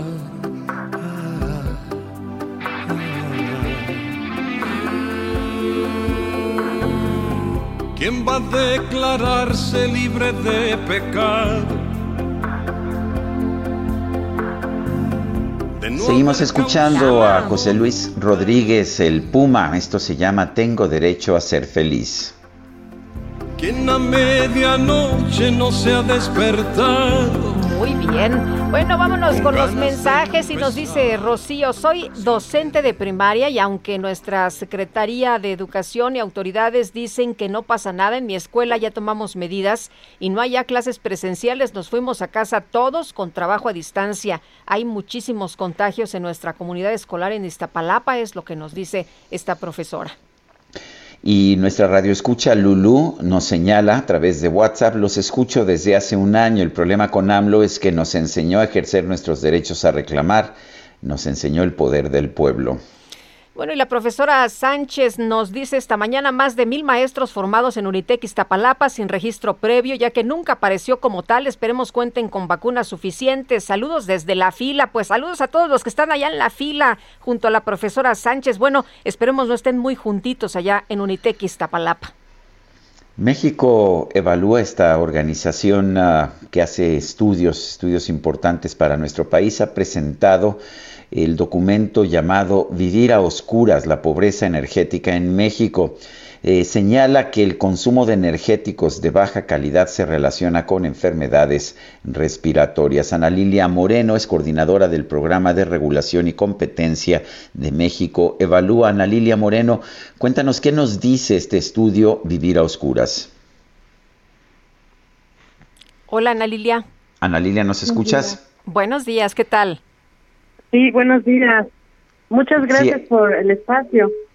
Les cuento que a ver, Ana Lilia, te estamos escuchando con, eh, con, con, un eco ahí. No sé si estés este, en un speaker, en una bocina. Si es así, por favor, ponte directo el teléfono o si tengas un monitor de radio que, que nos está viciando el audio, ¿sí?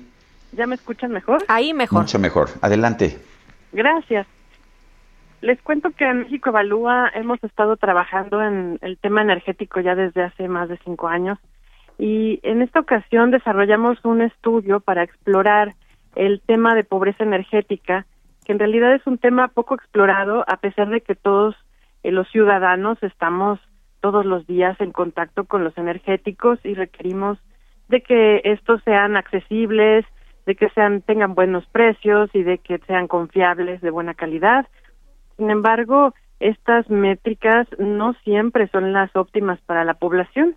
Eh, el caso más más extremo, pues son las personas que usan leña, carbón todos los días para calentar sus alimentos, para calentar agua, para el aseo personal eh, y que carecen también de, electricidad. Eh, en México eh, son 4.8 millones de hogares, esto es 13.5 millones de personas viven en estas condiciones y generalmente pues son personas que también respiran estos humos tóxicos. Actualmente el, eh, la afectación en pulmones, que se llama EPOC como la enfermedad crónica, es la séptima causa de muerte en mujeres y la novena causa de muertes en varones en México. En 2020 fallecieron cerca de 20 mil mexicanos por esto, por este padecimiento. Y es curioso, pero el 25% de las familias que usan estos combustibles eh, tienen una chimenea para extraer el humo. El 75% de estos hogares no lo tienen. Entonces son condiciones verdaderamente precarias en las que se encuentran estas familias y existen pocas políticas públicas para atender su problemática. Eh, esto es uno de los principales hallazgos que tenemos en nuestro estudio. Eh, Ana Lilia, en el consumo de energéticos de baja calidad se relaciona con estas enfermedades respiratorias. ¿Se puede hacer algo? Sí, ¿O se está haciendo algo? Eh, en términos de curar, digamos, la sintomatología de esto, no se está haciendo nada. Mm. Eh, y, sentimos que es algo pues urgente porque también implica gastos, gastos para las familias. El, el atender el EPOC eh, le cuesta a una familia a veces hasta 50 mil pesos, ¿no? Que son eh, pues cifras muy onerosas para familias tan tan pobres. Eh, en el aspecto de electrificación sí se está haciendo algo. Existe un fideicomiso muy interesante que surgió a raíz de la reforma energética de 2013 es el Uy, no les digas que hay un fideicomiso porque capaz que lo cancelan. Imagínate, pero les voy a platicar rápido de qué consiste. Este fideicomiso no depende del presupuesto federal. Es un fideicomiso que se alimenta de los saldos que sobran del mercado eléctrico mayorista, donde están compitiendo tanto las empresas como la CFE por, eh, por generar la electricidad. Eh, estos saldos, así como los saldos que surgen a veces de los restaurantes, que sobra comida o que sobra en las tiendas de ropa, todos sabemos que hay saldos. Bueno, en el mercado eléctrico mayorista también hay saldos, ¿no? Cuando se netean los ingresos y los gastos, estos excedentes, por, por ley, se tienen que transferir a la tesorería de la federación y esto se transfiere al fideicomiso las comunidades más pobres del país hacen sus solicitudes para que se haga la electrificación. Hay un comité técnico formado por varias secretarías de Estado, incluyendo la Secretaría de Energía, por supuesto, la Secretaría del Bienestar, el Instituto de los Pueblos Indígenas. Ellos revisen estas solicitudes, aprueban y luego se hace pues una licitación para que los contratistas lleven la tecnología a veces aislada, es decir, solar, ¿no? A veces se ponen paneles, granjas solares, a veces se conecta a la red, si es posible la infraestructura, y entonces electrifican las comunidades. De destruirse el mercado eléctrico mayorista o debilitarse en el caso de que se aprobara, por ejemplo, esta reforma eléctrica, pues este fondo universal tendría una afectación importante en sus finanzas, puesto que no, no depende del presupuesto federal.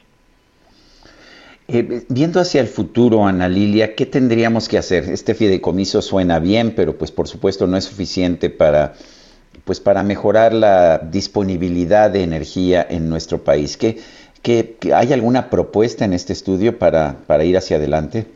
Sí, tenemos varias propuestas. Mira, la primera yo creo que es la información. Necesitamos mejores mecanismos de información. El INEGI nos da algunos datos útiles, pero necesitamos mejores datos. Entonces consideramos que se necesita un observatorio parecido al que ya existe en la Unión Europea eh, y que esto nos ayudaría a tener una información fresca porque la afectación, por ejemplo, económica en una depresión económica afecta a las familias. Entonces, hay familias que hoy por hoy pueden pagar el gas, pero quizá mañana ya no lo puedan pagar y entonces regresarían al consumo de leña y carbón. Así está pasando en Venezuela, incluso en edificios de condominios residenciales hay familias que ya están usando otra vez leña y carbón para calentar sus alimentos. Entonces, esta, estos mecanismos de información servirían para ver quién es vulnerable y luego atenderlo. ¿De qué manera? A veces subsidios focalizados, temporales, que el gobierno pudiera apoyar a estas familias y también proyectos con la iniciativa privada y con sociedad civil que ayudara a internalizar estas nuevas tecnologías solares, por ejemplo, calefactores solares, estufas solares, que hoy por hoy son posibles de instalar en comunidades donde no hay acceso a veces a gas natural o a gas LP o a electricidad. Bueno, pues yo quiero agradecerte, Ana Lilia Moreno, coordinadora del Programa de Regulación y Competencia de México Evalúa, el habernos platicado acerca de este estudio Vivir a Oscuras, que me imagino que lo podemos encontrar en la página de México Evalúa. Así es, mexicoevalúa.org, los invitamos a estudiarlo y también a explorar eh, las iniciativas que tenemos ahí en nuestra página. Con mucho gusto, Sergio y Lupita. Muchas gracias, buenos días. Gracias. Son las 8.43. Llegó el bajadón de precios Soriana. Variedad de leche Valley Foods de un litro a 16.90 cada una. Y todo el alimento seco marca campeón o Dog Chow lleva el segundo al 50% de descuento. Soriana, la de todos los mexicanos. Solo enero 13. Aplican restricciones. Válido en Hiper y Super. La titular de la Secretaría de Administración y Finanzas de la Ciudad de México, Lucelena González, anunció los descuentos en el pago de predial en la capital. Ya ve usted que en algunos casos el predial está carísimo. Bueno, pues vamos con Carlos Navarro. ¿Cuáles son los descuentos? Carlos, cuéntanos. Buenos días. Buenos días, Sergio y Lupita. Les saludo con gusto a ustedes y al auditorio y comentarles que si los contribuyentes de la Ciudad de México pagan su predial durante los meses de enero y febrero de 2022, tendrán descuentos, informó la titular de la Secretaría de Administración y Finanzas, Luz Elena González. En el caso del pago en enero, el descuento será del 8%, mientras que en el mes, de, el mes siguiente, que es febrero, será del 5%. Escuchemos. Decirles que este descuento de pago anticipado aplica para todas las cuentas que es muy importante que nos ayuden a difundir que la gente no tiene que venir a la tesorería para hacer aplicable su descuento. En un momento más presentaremos un video con, con, con toda la información, pero recordarles que estamos otorgando el 8% de descuento anual por pago anticipado de predial de manera general a todas las cuentas, aplica para todo tipo de usos, para todas las cuentas, y 5% si el pago es en febrero será del 8% en enero y 5% en febrero. Luz Elena González explicó que en 2022 contemplan recaudar 19 mil millones de pesos por este concepto, de los cuales el 60% se obtiene en los primeros dos meses del año. También comentarles que los elementos de tránsito de la Secretaría de Seguridad Ciudadana no pueden infraccionar a los vehículos emplacados en otras entidades que circulan en la capital del país. La titular de la Secretaría de Finanzas advirtió a la población sobre este tema. Escuchemos. Primero decirle a toda la población que eh, no, es una, no es una multa vehicular este, de tránsito. O sea, ningún eh, eh, policía de tránsito puede aplicarla, ni, ni aplica para, o sea, ni es un tema donde el, el, propietario tenga problemas para la circulación, ni mucho menos. O sea, eso dejarlo, dejarlo claramente. Recordemos que en el Código Fiscal de la Ciudad de México se llevó a cabo una reforma que fue aprobada por el Congreso local en diciembre. Esta contempla sanciones entre 521 y hasta 911 pesos a quienes emplaquen en otra entidad federativa y tengan su domicilio fiscal aquí en la Ciudad de México. Sergio Lupita, la información que les tengo. Oye, me imagino cómo va a estar, aunque diga la secretaria que no, ¿verdad? Sí, va a estar un poco complicado, van a echarle el ojo a todos aquellos que estén empleados en otras entidades. Pues sí. Muy bien, muchas gracias, Carlos. Hasta luego, buenos días. Hasta luego, muy buenos días. Nos dice una persona del auditorio, estoy pagando 30 mil pesos por el predial y no vivo en una colonia rica. Bueno, son altísimos los prediales, ¿para qué te puedo decir otra cosa? Son las 8 de la mañana con 46 minutos. Tenemos en la línea telefónica a nuestro analista político, Jorge Andrés Castañeda. Me llamó mucho la atención, Jorge Andrés, tu artículo de hoy en el Heraldo de México. La clave es la concentración de la banca. Esto me lo dicen muchos especialistas en el sector. Cuéntanos. Justo, buenos días, Sergio. Buenos días, Lupita. Justamente quería tocar ese tema. Bueno, pues ante el anuncio de Citigroup de que pone a la venta eh, su filial mexicana, lo que fue Banamex y adquirió hace pues ya casi 20 años, eh, incluido todo lo que es banca comercial y, y, retail, como se llama en inglés, que es pues todo lo que vemos nosotros como usuarios de la banca, más su afore, más su aseguradora. Eh, desde que se anunció esto, ha habido varias especulaciones de cuál podría ser el destino del que fuera el segundo banco más importante de México después de BBVA. Y la clave hacia adelante, y lo que tienen que tomar desde mi perspectiva las autoridades en cuenta, es cómo puede, qué, implicaría esto para la concentración de la banca. Si fuera adquirido Banamex por alguno de los seis bancos, otros seis bancos grandes que están en el mercado, nos llevaría una situación de concentración, es decir, que demasiados pocos jugadores tengan demasiado demasiada participación de mercado, donde eh, pues implica riesgos sistémicos para el sistema financiero, es decir, puede haber una crisis financiera y es mucho más grave cuando está tan concentrado el sector. Eh, por ende, eh, desde mi perspectiva, lo más importante en esta situación es que se garantice que el que adquiera Banamex no sea uno de estos seis bancos, eh, sobre todo de los tres o cuatro primeros, todavía digamos los últimos dos eh, que son Scotiabank y HCBC, pudiera, o sea, estaríamos en una situación de demasiada concentración, pero no sería tan peligroso como en los otros casos. Y esto también sería en detrimento de los consumidores mexicanos, eh, los usuarios de la banca. Cuando son demasiados pocos jugadores, se crean incentivos que van en contra de la inclusión financiera, que permiten cobrar eh, comisiones mucho más altas eh, y dar un peor servicio. La clave es que entren nuevos jugadores y que revitalizar el sistema a través de esta, tomar esto como una oportunidad. Y para eso, se, idealmente, eh, tendría que ser un nuevo jugador que tomara este, esta participación y llevará más competencia al sector. Lo más probable es que el gobierno quiera que sea alguien mexicano, que no sea un grupo extranjero. Entonces, pues queda bastante escueta la lista de posibles compradores porque pues aunque el financiero hoy dice que son 15 mil millones de dólares, a mí eso me parece un poquito demasiado, pero veremos en cuánto termina la transacción. Pues estaremos, eh, estaremos viendo, y yo coincido contigo, quizás la clave de todo esto es que no haya mayor concentración de la banca mexicana, que ya está bastante concentrada, y además porque cuando tenemos bancos demasiado grandes se convierten en, en un riesgo sistémico, son los bancos que no pueden fallar porque, porque si quiebran, quiebran a todo el sistema. Así es, como eh, el, la famosa frase en inglés, too big to fail, se vuelven mm. demasiado importantes en el sistema y eso crea incentivos a que tomen demasiados riesgos porque saben que van a ser rescatados en el caso de que eh, se vean problemados. Y una mayor concentración de la banca de la que ya tenemos hoy nos pondría en una situación aún más peligrosa en ese sentido. Jorge Andrés Castañeda, gracias por esta conversación. Muchas gracias a ti, Sergio. Un abrazo a los dos y un saludo a todo el auditorio. Gracias. Buenos días, Jorge. Bueno, pues Movimiento Ciudadano presentará un amparo al Poder Judicial Federal para defender a José Manuel del Río Virgen, secretario técnico de la Junta de Coordinación Política del Senado preso, como usted sabe, allá en Veracruz, eh, hombre fuerte ahí, mano derecha del senador Ricardo Monreal, también defendido por Dante Delgado. Y Misael Zavala, cuéntanos, buenos días.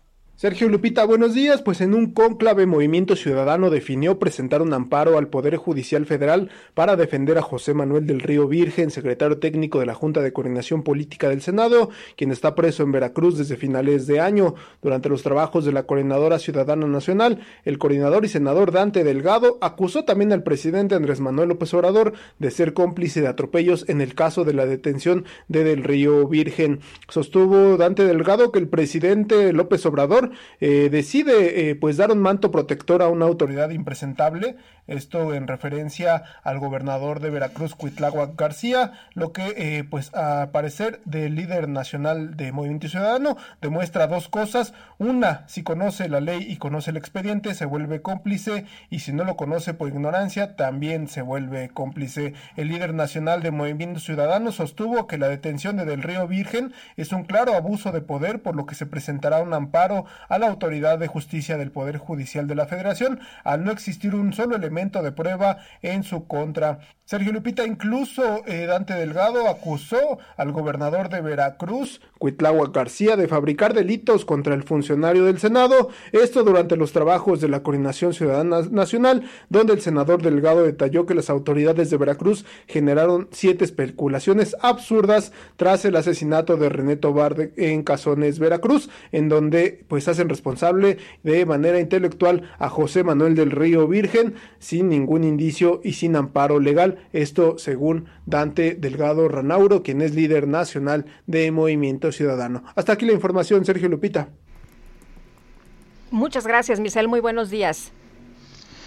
Bueno, en otros temas, el presidente de la Suprema Corte de Justicia de la Nación, el ministro Arturo Saldívar, dio ayer su primera conferencia de prensa de 2022 y bueno, pues ah, hizo una serie de observaciones en contra de los comentarios que se han hecho al respecto de algunas decisiones de la Suprema Corte.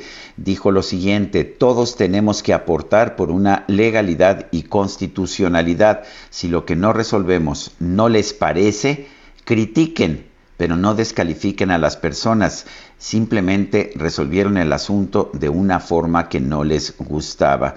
Dijo el, ministro presidente Arturo Saldívar que es falso que la Corte esté deteniendo los asuntos ah, importantes para el gobierno federal.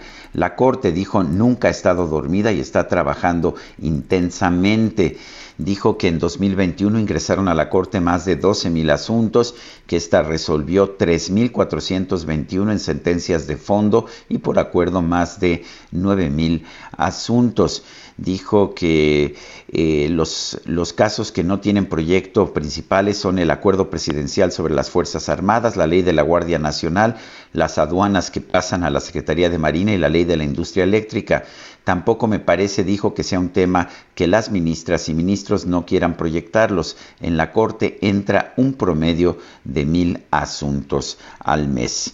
Son las 8 de la mañana con 54 minutos. Guadalupe Juárez y Sergio Sarmiento estamos en el Heraldo Radio. Nuestro número para que nos mande mensajes de WhatsApp 55 20 10 96 47. Regresamos.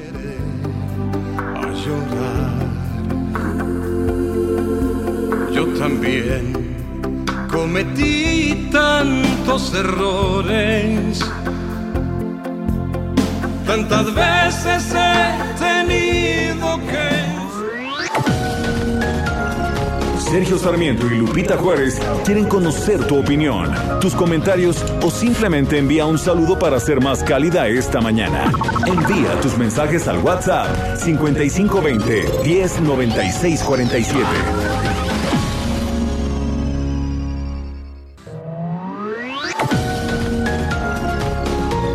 Continuamos con Sergio Sarmiento y Lupita Juárez por El Heraldo Radio.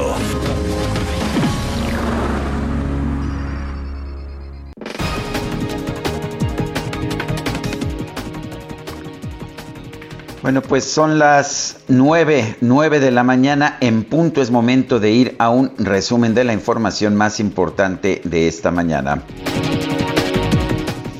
Adelante, Guadalupe, empieza. Bueno, pues empezamos con esta información. El subsecretario de egresos, Juan Pablo de Botón, presentó un análisis presupuestal solicitado por el presidente López Obrador para aplicar un plan de austeridad en el Instituto Nacional Electoral.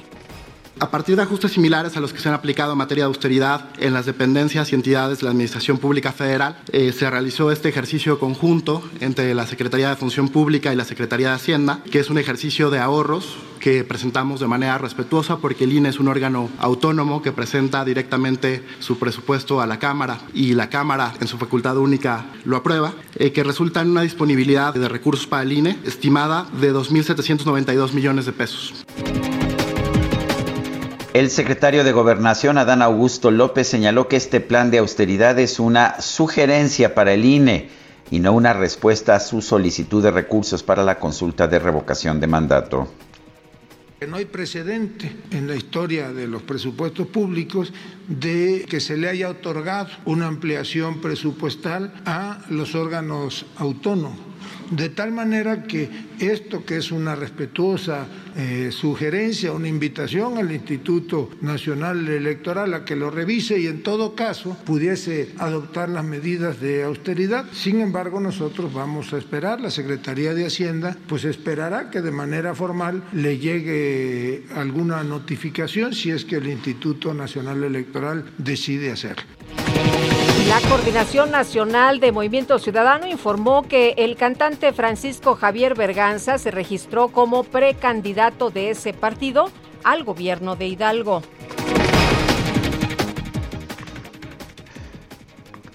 Bueno, el presidente de Brasil, Jair Bolsonaro, restó importancia al aumento de los casos de COVID-19 en su país. Aseguró que la variante Omicron no ha matado a nadie. Sí, eso dijo el presidente de Brasil. La variante Omicron no ha matado a nadie.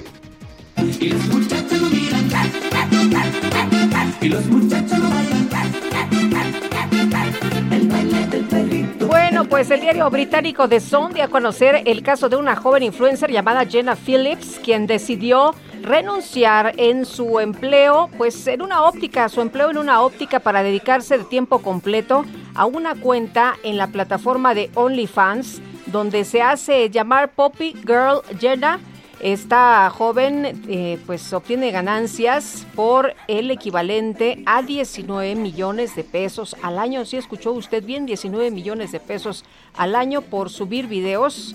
¿De qué se imagina? Bueno, pues en los que tiene que fingir que es un perrito. En mi casa no se baila perrito.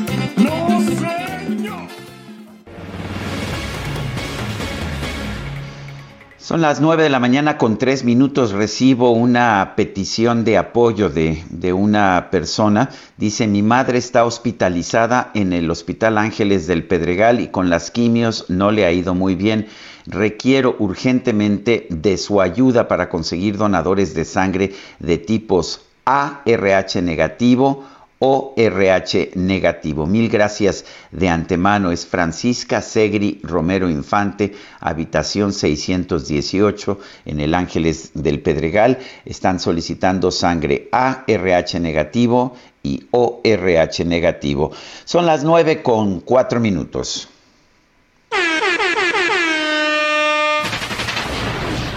Prepárense, todos listos. Aquí comienza la micro deportiva.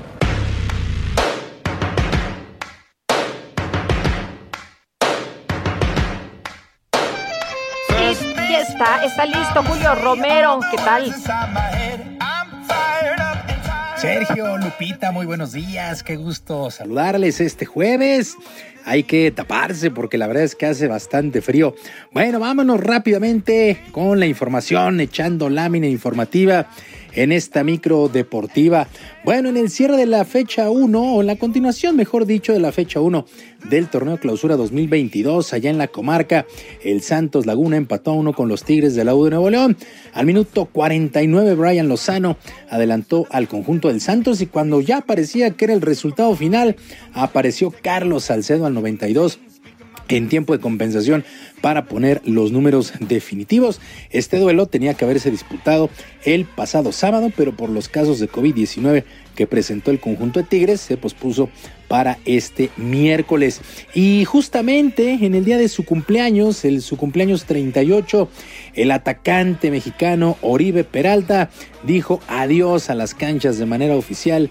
En un video publicado en sus redes sociales, Oribe Peralta tuvo una plática con el que consideró su mejor amigo el balón y al cual le agradeció en todo momento por su trayectoria.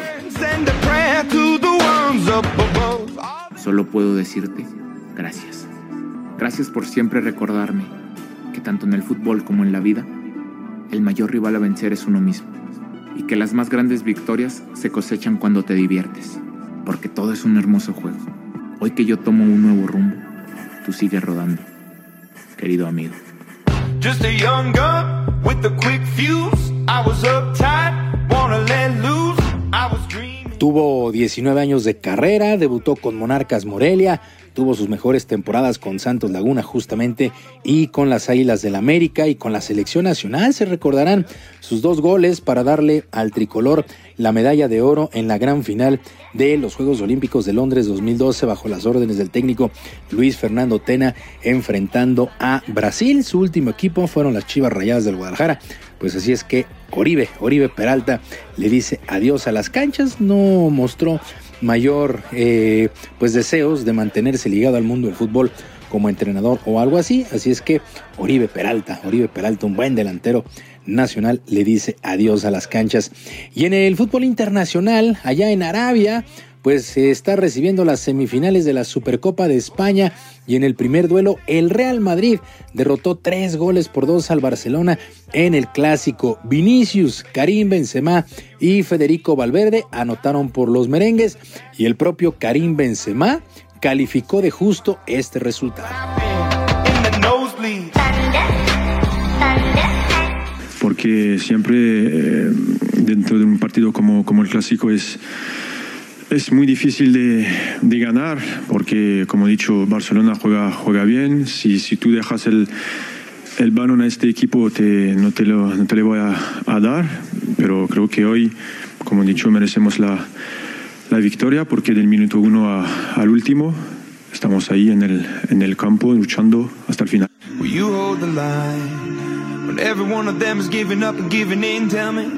Por su parte, el técnico del Barcelona, Xavi, se fue con sentimientos encontrados, ya que sintió que pudieron haber hecho mucho más en este duelo y ante el odiado rival deportivo, el Real Madrid. Escuchamos a Xavi, entrenador del Barcelona.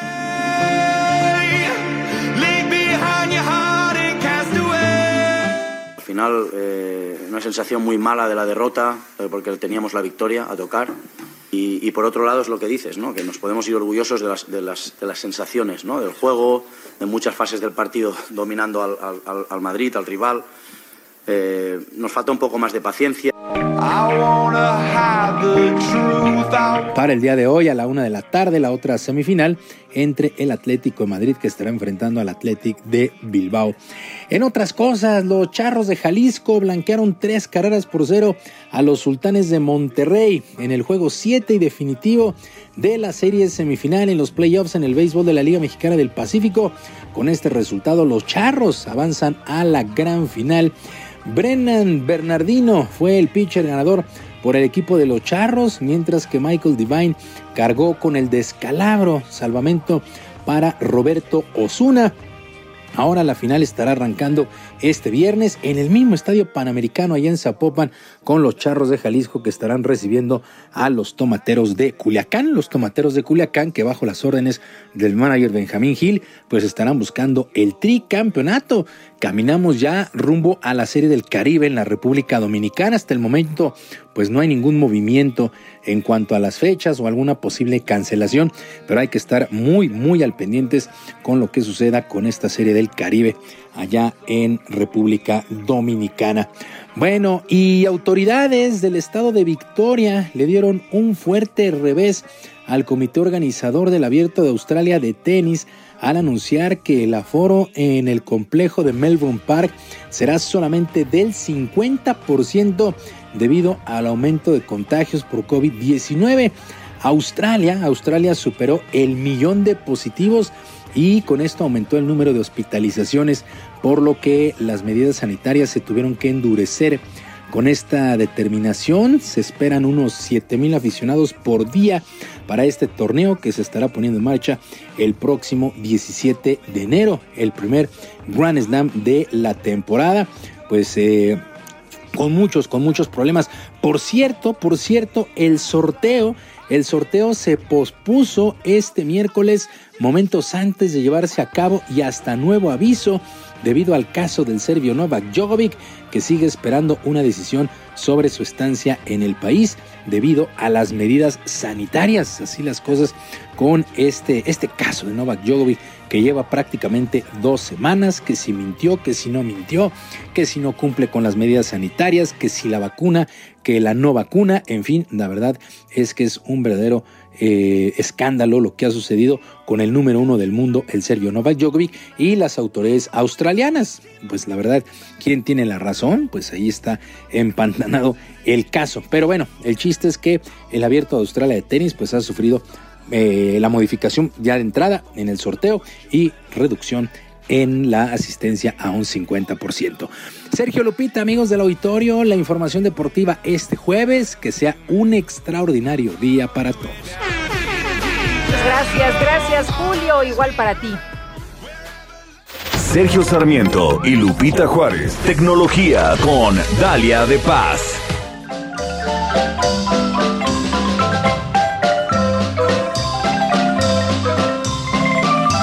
Uy, uy, qué chiapaneca. Dalia de Paz, ¿qué nos tienes esta mañana? Querido Sergio, querida Lupita, amigos, muy buenos días. Híjole, con, con marimba chiapaneja, cómo no la voy a amar y cómo no voy a amar mi, mi estado.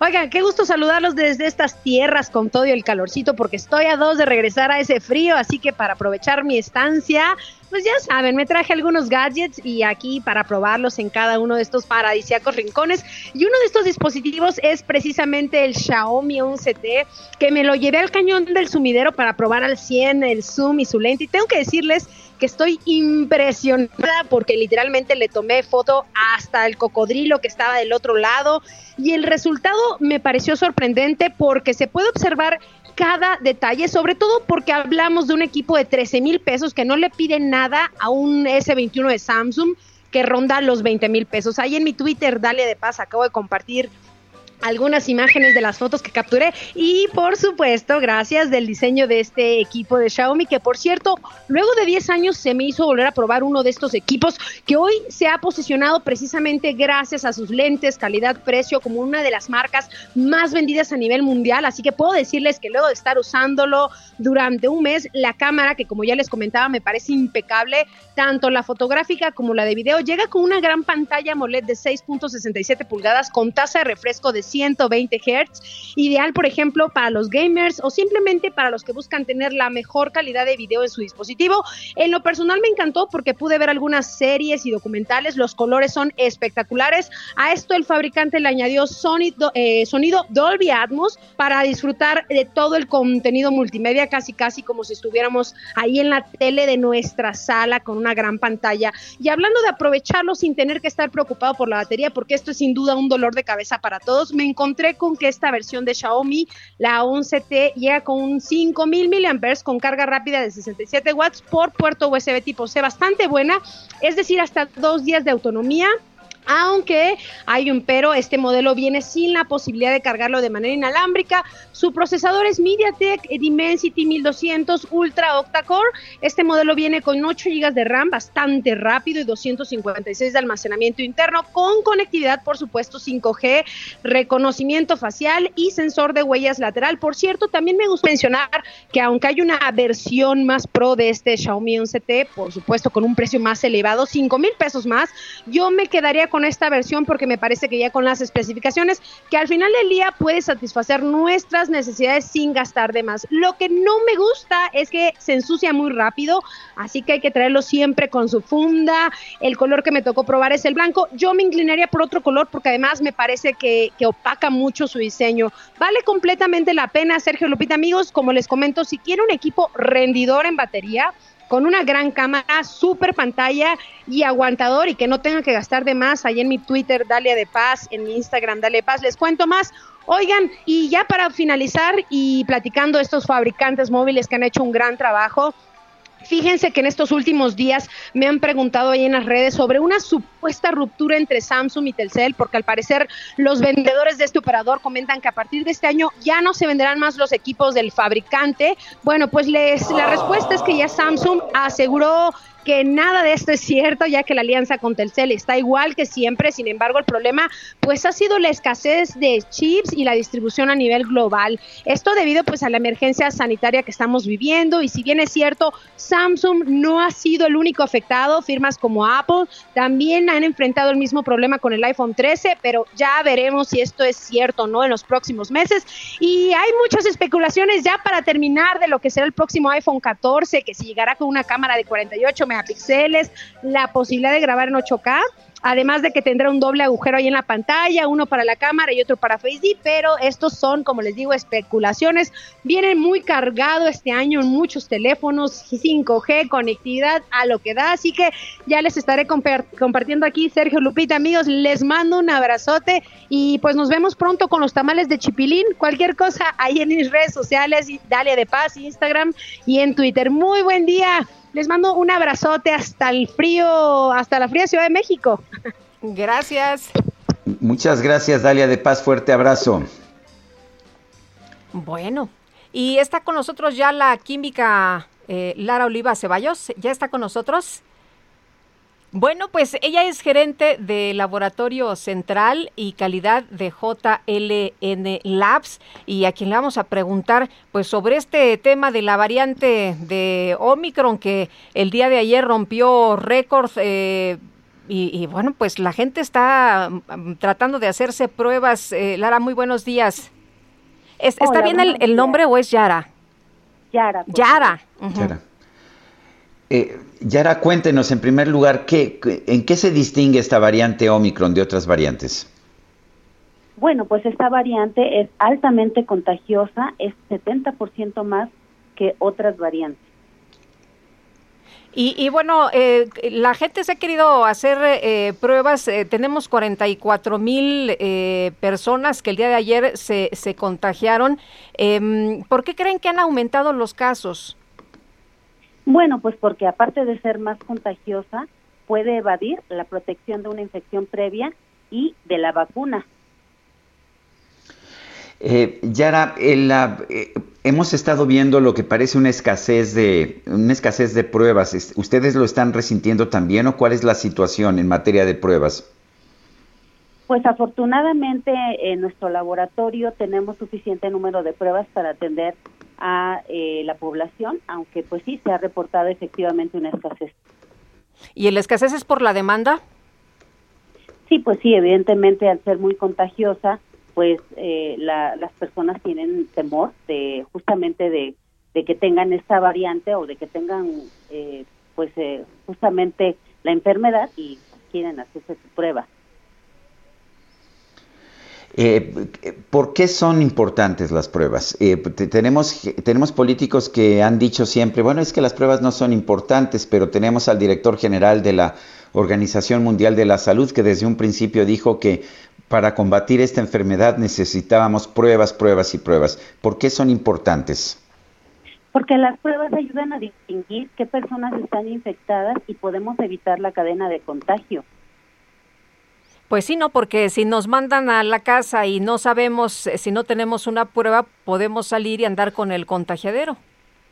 Así es, estamos contagiando no solo en nuestras casas, en la calle, en nuestros centros de trabajo. Muy bien. Eh, ¿Cuáles son los... Eh, Adelante, Sergio. ¿Ustedes hacen pruebas nada más en el laboratorio o también hacen pruebas en casa? Hacemos pruebas en casa, en el laboratorio, en empresas.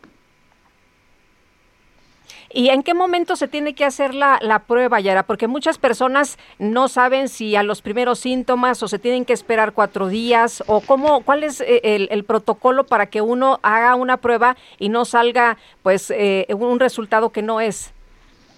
Sí, bueno, eh, al, a los síntomas que se han reportado, dolor de cabeza, eh, eh, flush nasal, fiebre, congestión nasal, dolor de garganta principalmente para esta variante, pues hay que irse a hacerse una prueba justamente para descartar y no estar contagiando. O sea, los primeros síntomas?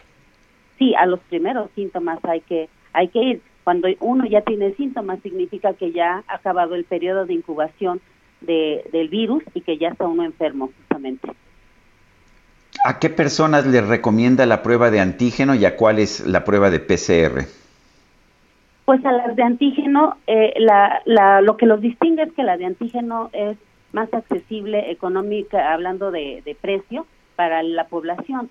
Y la PCR, bueno, es este un estándar ahorita como de oro, que es más confiable que detecte. Pero la de antígenos actualmente tiene unas marcas que son bastante confiables. Entonces, eh, se recomienda hacer eh, a las personas que ya tienen más días con síntomas y que estaban creyendo que a lo mejor era una gripa, pues sí hacérselo ya por PCR. Muy bien. Eh, Yara, muchas gracias por conversar con nosotros esta mañana. Muy buenos días.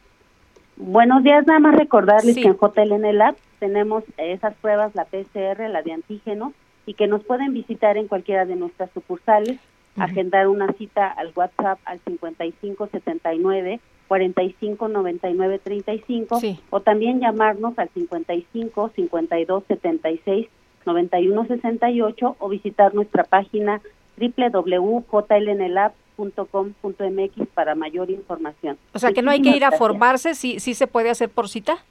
Claro, se puede ah, hacer muy bien. Mucho mejor, ¿no? Para evitar los contagios. Exacto, y podemos ir a sus casas eh, a, tomarles las muestras y por correo mandarles sus resultados para que sea más eficiente todo el proceso. Muy bien, gracias. Gracias a ustedes. Hasta luego, buenos días. Yara Oliva Ceballos Cruz es gerente de Laboratorio Central y Calidad de JLN Labs. Bueno, y por segundo día, como le hemos reportado, México rompió récord con 44.187 nuevos casos reportados de COVID. Gerardo Suárez nos tiene la información. Adelante, Gerardo. Muy buenos días, Sergio y Lupita. Por segundo día consecutivo, México registró un nuevo récord de contagios en lo que va de la epidemia de COVID-19, al notificar ayer 44.187 nuevos casos. La Secretaría de Salud informó que se acumularon 4.214.253 casos positivos de coronavirus, 44.187 más que el día anterior. Esta es una nueva cifra máxima para un solo día, luego de que apenas el martes se agregaron 33.626 nuevos casos. La cifra de contagios activos estimados escaló además a 212.000 casos, cifra que rebasó por mucho los 184.000 del martes. Los casos activos representan a las personas que en la actualidad están infectadas y pueden propagar la epidemia. De acuerdo con las estimaciones de la Secretaría de Salud, en la última semana de 2021, que transcurrió del 26 de diciembre al 1 de enero, los casos de COVID se triplicaron en comparación con la semana previa y en cuanto a las defunciones, se acumularon 300.764 muertes confirmadas, 190 más que el día previo. Finalmente, este repunte a causa de la variante Omicron es vigilado por la Organización Panamericana de la Salud, la OPS advirtió que hay un crecimiento exponencial de casos y anticipó que la cuarta ola de COVID-19 en México será superior a la tercera. Sergio Lupita, esta es la información. Gerardo Suárez, muchísimas gracias. Hasta luego, buen día. Son las nueve con veinticuatro minutos, vamos a una pausa y regresamos.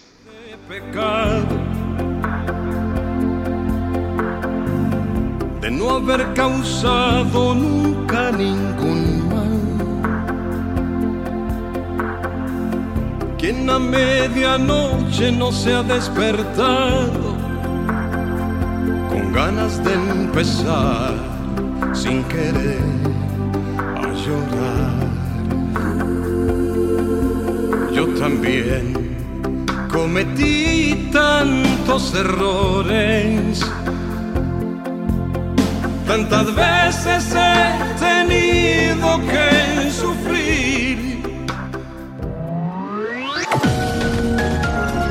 Sergio Sarmiento y Lupita Juárez quieren conocer tu opinión, tus comentarios o simplemente envía un saludo para ser más cálida esta mañana. Envía tus mensajes al WhatsApp 5520 109647.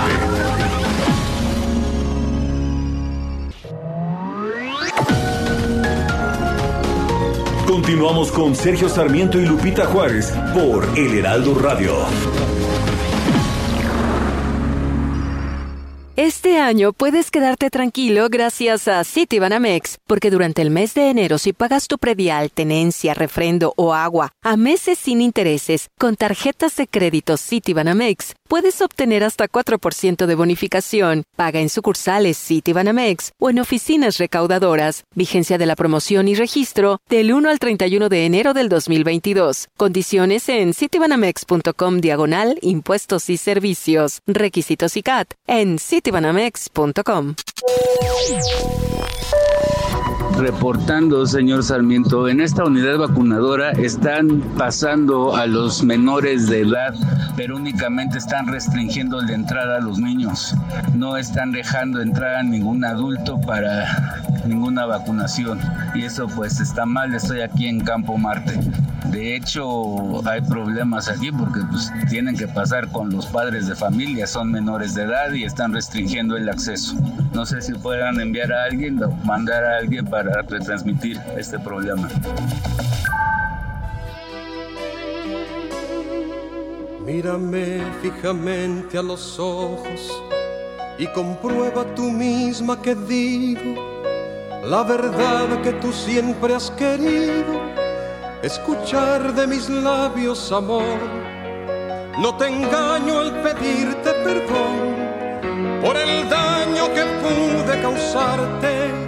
No des vueltas buscando un culpable. Culpable soy yo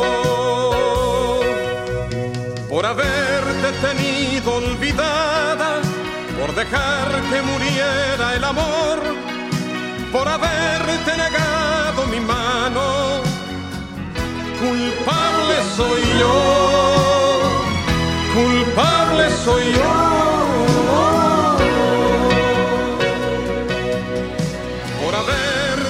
Bueno, pues esto se llama Culpable soy yo.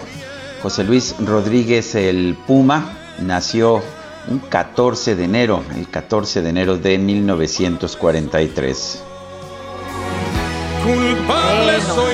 Vámonos a otras cosas. Eh, Soco Rodríguez nos dice, Sergio Lupita, buen jueves. Inadmisible el agravio que se presenta ante el CIDE. Debemos todo nuestro apoyo para ellos y una alerta para las demás instituciones de investigación. ¿Cómo es posible que no puedan participar en la toma de decisiones para los planes de trabajo y de estudio los expertos de la institución a través del Consejo Académico? Totalmente absurdo e inaceptable. Bueno, vamos a otros temas. La Secretaría de Desarrollo Económico de la Ciudad de México firmó una carta de, una carta de intención de colaboración con la Asociación Mexicana de Distribuidores de Maquinaria. Esto para recuperar la vocación industrial de la capital. Fernando Díaz es director de exposiciones de la Asociación Mexicana de Distribuidores de Maquinaria. Fernando Díaz, gracias por tomar la llamada. Cuéntenos de este, esta carta de intención. ¿Qué significa? ¿Cómo se puede pues recuperar la vocación industrial de una ciudad como la Ciudad de México, pues que es tan densamente poblada? Buenos días eh, y buenos días a todos su auditorio. Pues eh, estuvimos con el, eh, con el con licenciado Fradala y pues la intención es que durante nuestra siguiente exposición que va a ser en junio del 2022 en las premisas de Poliform León, Guanajuato, este, el, eh, la CDSU tenga un stand para que pueda promover eh, las zonas industriales, sobre todo la zona de, de Vallejo, eh, y, y, puedan empresas establecerse ahí nuevamente, ¿no? Normalmente ha habido, en los últimos años ha habido una, eh, una migración de las de, de, las empresas industriales, de las empresas manufactureras al Bajío. Entonces, eh, la Ciudad de México tiene una intención muy fuerte de recuperar toda esa toda esa inversión, todas esos, eh, esas empresas que se, se, estaban establecidas antes ahí, ¿no? ¿Qué tipo de empresas se podrían o de, de industria se podrían recuperar? ¿Se tiene ya alguna idea? Nosotros, eh, en la exposición, que nuestra exposición se llama Expomac, eh, somos la Asociación Mexicana de Distribuidores de Maquinaria, agremiamos a distribuidores de maquinaria industrial, eh, que eh, esta maquinaria transforma el metal y normalmente se ocupa para, eh, para la manufactura en general, sobre todo autopartes, eh, piezas para, para aviones también, eh, toda la parte de electrónica, moldes y troqueles.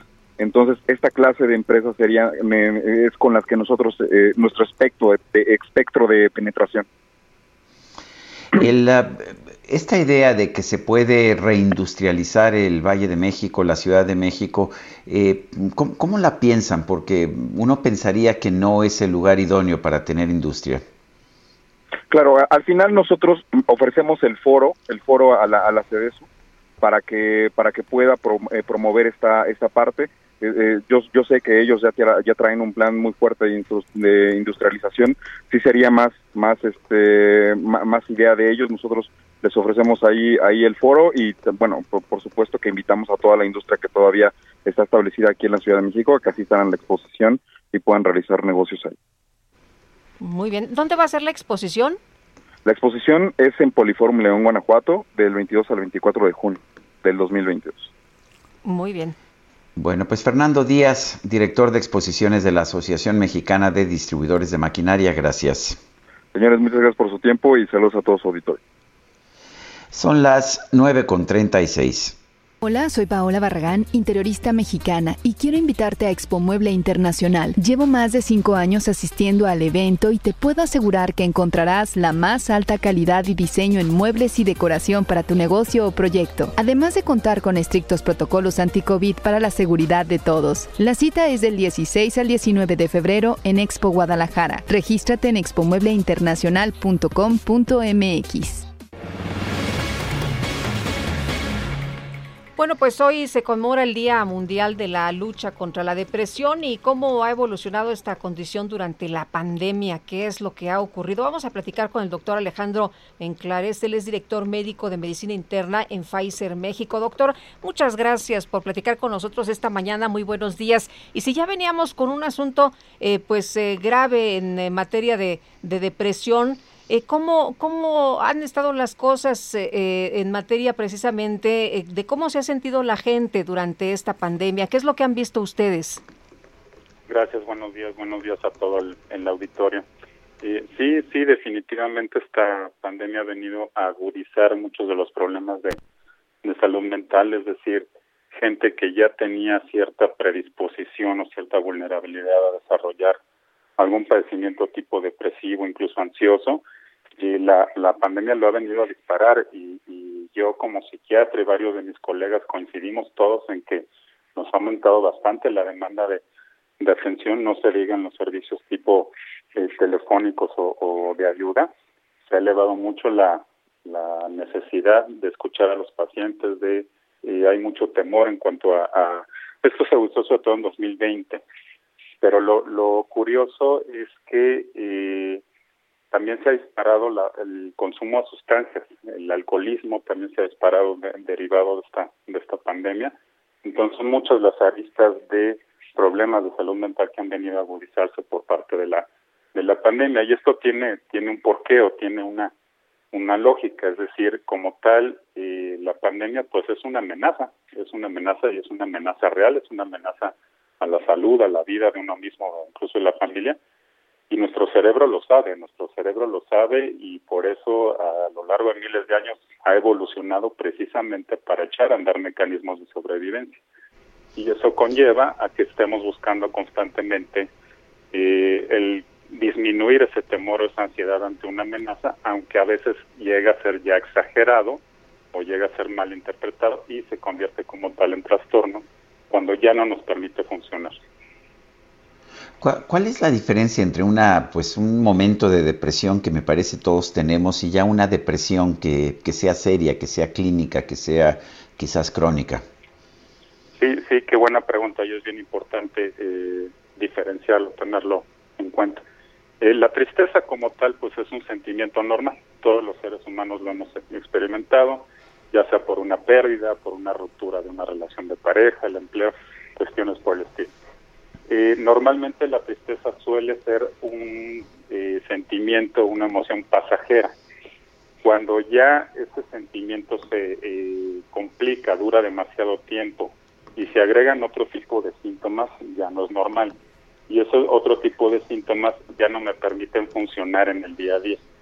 ¿A qué me refiero? Si la tristeza ya dura más de dos semanas de manera constante, si yo pierdo la capacidad para sentir placer por las actividades que antes me gustaban, por ejemplo, antes me gustaba escuchar música o, bailar y ahora no me interesa o no lo disfruto, hay sentimientos de culpa, sentimientos de inutilidad, empieza a bajar mucho la autoestima, eh, hay sentimientos de desesperanza, sentir que todo va a empeorar o que todo el futuro es, es negro.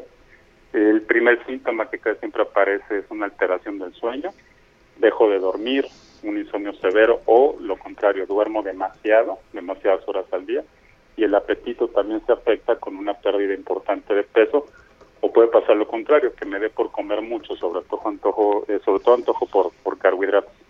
Si esto se mantiene por más de dos semanas y yo ya no funciono, ya no funciono en mi familia, ya no funciono en mi trabajo, ya no funciono con mi pareja, empiezo a tener problemas interrelacionales, ya no es tristeza como, como tal ya es un padecimiento depresivo muy probablemente.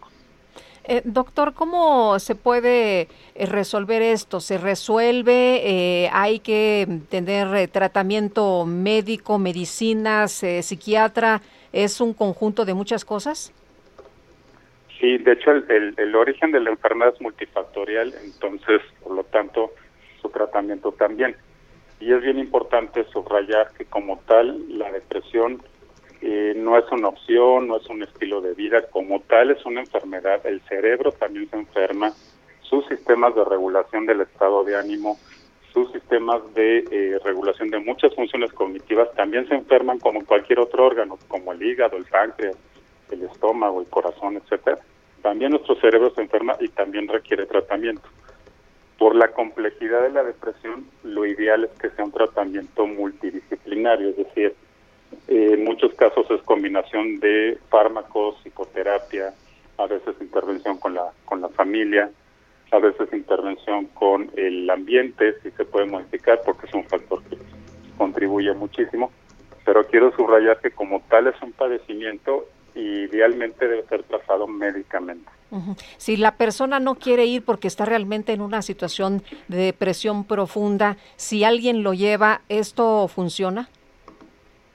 Pues es, es muy variable, es decir, en casos muy severos, eh, pues la persona ni siquiera sale de su cama, no quiere salir de su, de su domicilio, ¿no? Y a veces ahí es la familia la que está insistiendo, insistiendo en que por favor, que vamos, que, que busca ayuda. Sí llega a ser a veces eh, problemático o en casos más graves, por ejemplo, que haya ideación suicida o deseos de muerte y que no le digan a nadie, ¿no? Que lo, que lo mantengan como, como oculto. Ahí la recomendación es tratar de eh, intervenir en la familia y que negocie, que, negocie con el paciente, de por favor date una oportunidad, mira, vamos aunque sea una, una consulta. A mí me han tocado pacientes que incluso los traen con engaño, ¿no? Vamos a llevar una dieta para que empiece a bajar de peso y no es cierto, ¿no? Les dicen, no, pues traigo por eso. Es, es muy complicado, pero nunca, nunca hay que hay que subestimarlo o esperar a que se, se quite solito, ¿no? O que desaparezca. Muy bien. Pues doctor, le agradecemos que haya platicado con nosotros esta mañana. Muy buenos días. Muchas gracias. Buenos días a todos. A sus órdenes. Es el doctor Alejandro Nenclares, director médico de medicina interna en Pfizer México. Y en otros temas, la jefa de gobierno de la Ciudad de México, Claudia Sheinbaum, aseguró que en la capital no hay saturación de hospitales por pacientes con COVID-19. Carlos Navarro, adelante. Buenos días, Sergio Lupita. Les saludo con gusto a ustedes y al auditorio y comentarles que en la Ciudad de México hay más de cinco mil camas para la atención de pacientes COVID. Es por ello que la jefa de gobierno, Claudia Sheinbaum, aseguró que no hay saturación en los nosocomios que atienden este padecimiento. Escuchemos. No tenemos ese problema en este momento en la ciudad. Inclusive el Instituto Nacional de Enfermedades Respiratorias, que es quien normalmente recibe a personas que eh, tienen mayor gravedad en la enfermedad tiene espacios. Entonces, no hay saturación de hospitales y en la medida que se requiera, los hospitales van a seguir creciendo. Hay suficiente número de camas en caso de que creciera la hospitalización.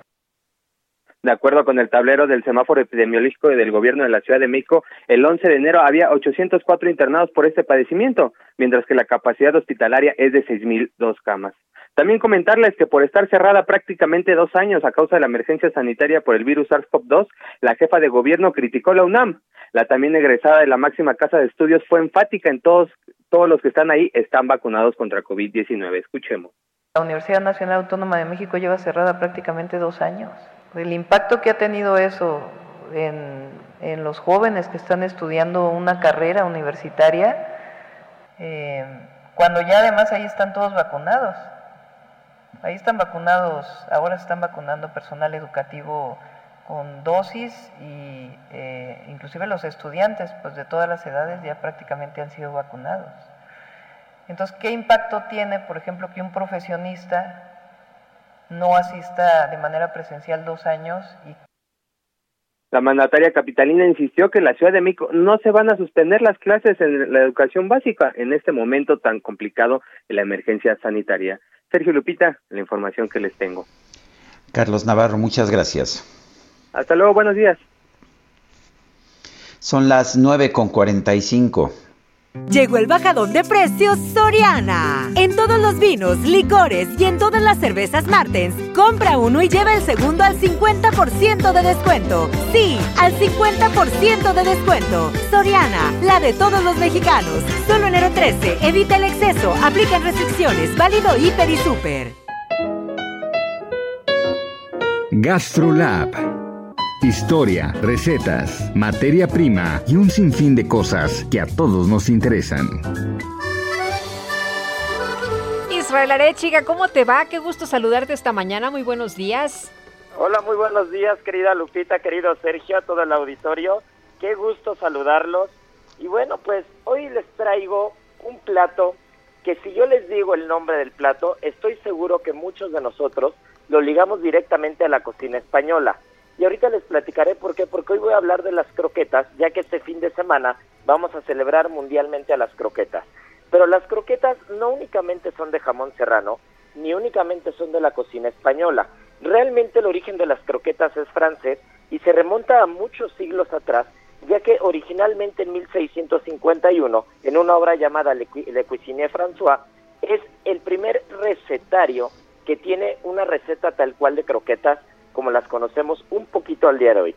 Que dicho sea de paso, croqueta viene del verbo croquer, que significa crujir, pero después viene una variante femenina y diminutiva que era croquet, que, que significaba crujientita. A partir de ahí se mantiene ese nombre de la croqueta, pero originalmente, sobre todo en la parte norte de Francia, se hacía no con salsa bechamel como la conocemos al día de hoy, sino se hacía con carne picada y con papa. Posteriormente se crea la salsa bechamel, que la crea Luis Bechamel, encargado de la cocina de Luis, del rey Luis XVI, y a partir de ahí se empieza a hacer una mezcla ya de, carne, tanto eh, como con verduras como con la salsa bechamel. Pero después aquí es donde viene la cocina española y en qué momento España prácticamente se apropia de las recetas de las croquetas eh, en general y de cualquier versión. Y es que entre los años de 1918 y 1920, hace casi 100 años, un poquito más de 100 años, justo en la pandemia, pero de la gripe española, eh, se empieza a asolar gran parte de la población, empieza a, haber, empieza a haber hambruna y posteriormente llega la guerra civil. Entonces surge un tipo de cocina, un tipo de cocina que en España se mantiene hasta el día de hoy y es la famosa llamada cocina de aprovechamiento. Esta cocina de aprovechamiento hizo que la cocina española, que la gastronomía como tal, diera un vuelco y empezaran a usar prácticamente todo de todos los productos, de todas las cocciones, todos los caldos y todas las verduras. De ahí viene el dicho de que del cerdo se comen hasta los andares, del cerdo se come todo. Y entonces, a partir de la cocina de aprovechamiento, empiezan a usar los restos de la comida y empiezan a mezclarlos con la salsa bechamel y hacer croquetas. Croquetas de morcilla, de cocido madrileño, croquetas de callos a la madrileña y todo lo que iba sobrando de los guisos, que no se podía desperdiciar un solo gramo de comida debido a la hambruna y a la guerra civil, lo empiezan a mezclar con las croquetas. Y al día de hoy cuando hablamos de croquetas, sea de chipirones en su tinta, de jamón serrano las más comunes, de mejillones, de cocido, las croquetas que sean, las vamos a ligar a la cocina española, aunque 400 años atrás los franceses eran quienes los habían inventado como tal. Les mando un fuerte abrazo. Como todos los jueves, les recuerdo que mañana viernes, en la edición impresa El Heraldo de México, sale Gastrolab. Y nos escuchamos en punto de la una de la tarde este sábado y domingo. Muy bien, muchas gracias, Israel. Muy buenos días. Muy buenos días, un fuerte abrazo. Bueno, pues son las nueve de la mañana con 49 minutos. Vamos a un resumen de la información más importante que se ha generado esta mañana. Llegó el bajadón de precios Soriana. Aprovecha que el aceite vegetal precisísimo de 870 mililitros lo bajamos a 31.90. El frijol pinto precisísimo de 900 gramos a 24.90. Y el frijol negro precisísimo a 20.90. Soriana, la de todos los mexicanos. Solo enero 13 aplican restricciones. Válido Hiper y Super. Desde Palacio Nacional, el secretario de Gobernación, Adán Augusto López, rechazó que los recursos del instituto para devolver al pueblo lo robado puedan utilizarse en la consulta de revocación de mandato los recursos que mantiene el instituto para devolver al pueblo lo robado pudiese destinarse a algún área de gobierno federal o algún organismo este, autónomo. Así que pues yo descartaría que los recursos que opera o que maneja el INDE pudiesen ser destinados a, este, a posibilitar una ampliación presupuestal al Instituto Nacional Electoral y por otro lado, el secretario de Gobernación, Adán Augusto López, informó que el presidente López Obrador evoluciona satisfactoriamente en su recuperación de COVID-19. La titular de la Secretaría de Educación Pública, Delfina Gómez, presentó la colección de libros Biblioteca Centenario, conformada por 172 títulos. Informó que a partir de hoy se van a repartir más de 11.000 ejemplares a las bibliotecas públicas y escolares de todo el país. Un estudio de la Universidad de Toronto reveló que en el último año docenas de periodistas y defensores de los derechos humanos de El Salvador fueron espiados con el software Pegasus. El gobierno de los Estados Unidos informó que va a proponer al Consejo de Seguridad de la ONU adoptar nuevas sanciones internacionales en contra de Corea del Norte por efectuar varios lanzamientos de misiles balísticos. el gobierno de China informó que este miércoles la ciudad de Tianjin puso en marcha una segunda ronda de pruebas masivas de COVID-19 para sus 14 millones de habitantes.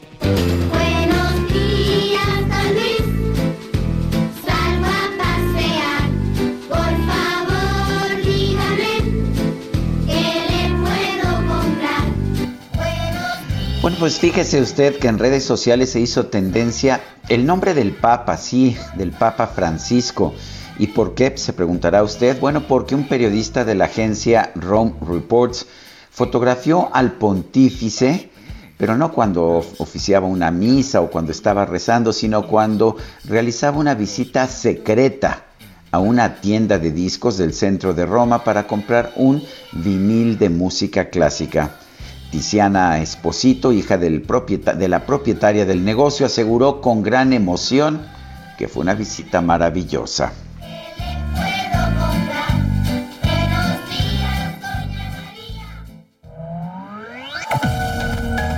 Para Lupita Juárez, tu opinión es importante. Escríbele a Twitter en arroba Lupita Juárez H.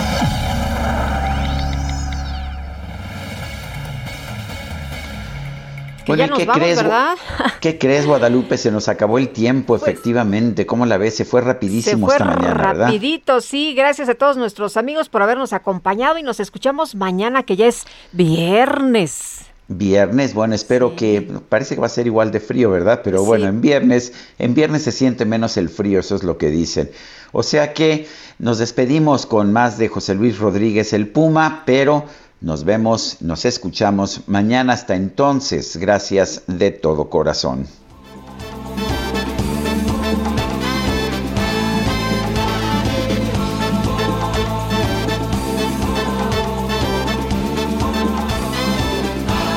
Si quieren venir conmigo a la tierra de las flores, si quieren buscar amores de los que aman de verdad, no dejen que yo me vaya con el corazón vacío no esperen a que haga frío para empezar a buscar el calor de un buen amigo que les hable, que les quiera, que una palabra sincera puede las penas callar. Agárrense de las manos unos a otros conmigo. Agárrense de las manos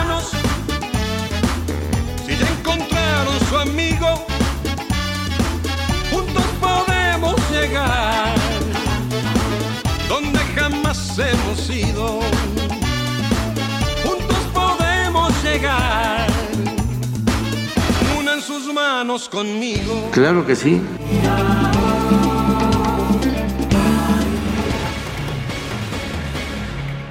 Heraldo Media Group presentó Sergio Sarmiento y Lupita Juárez por El Heraldo Radio.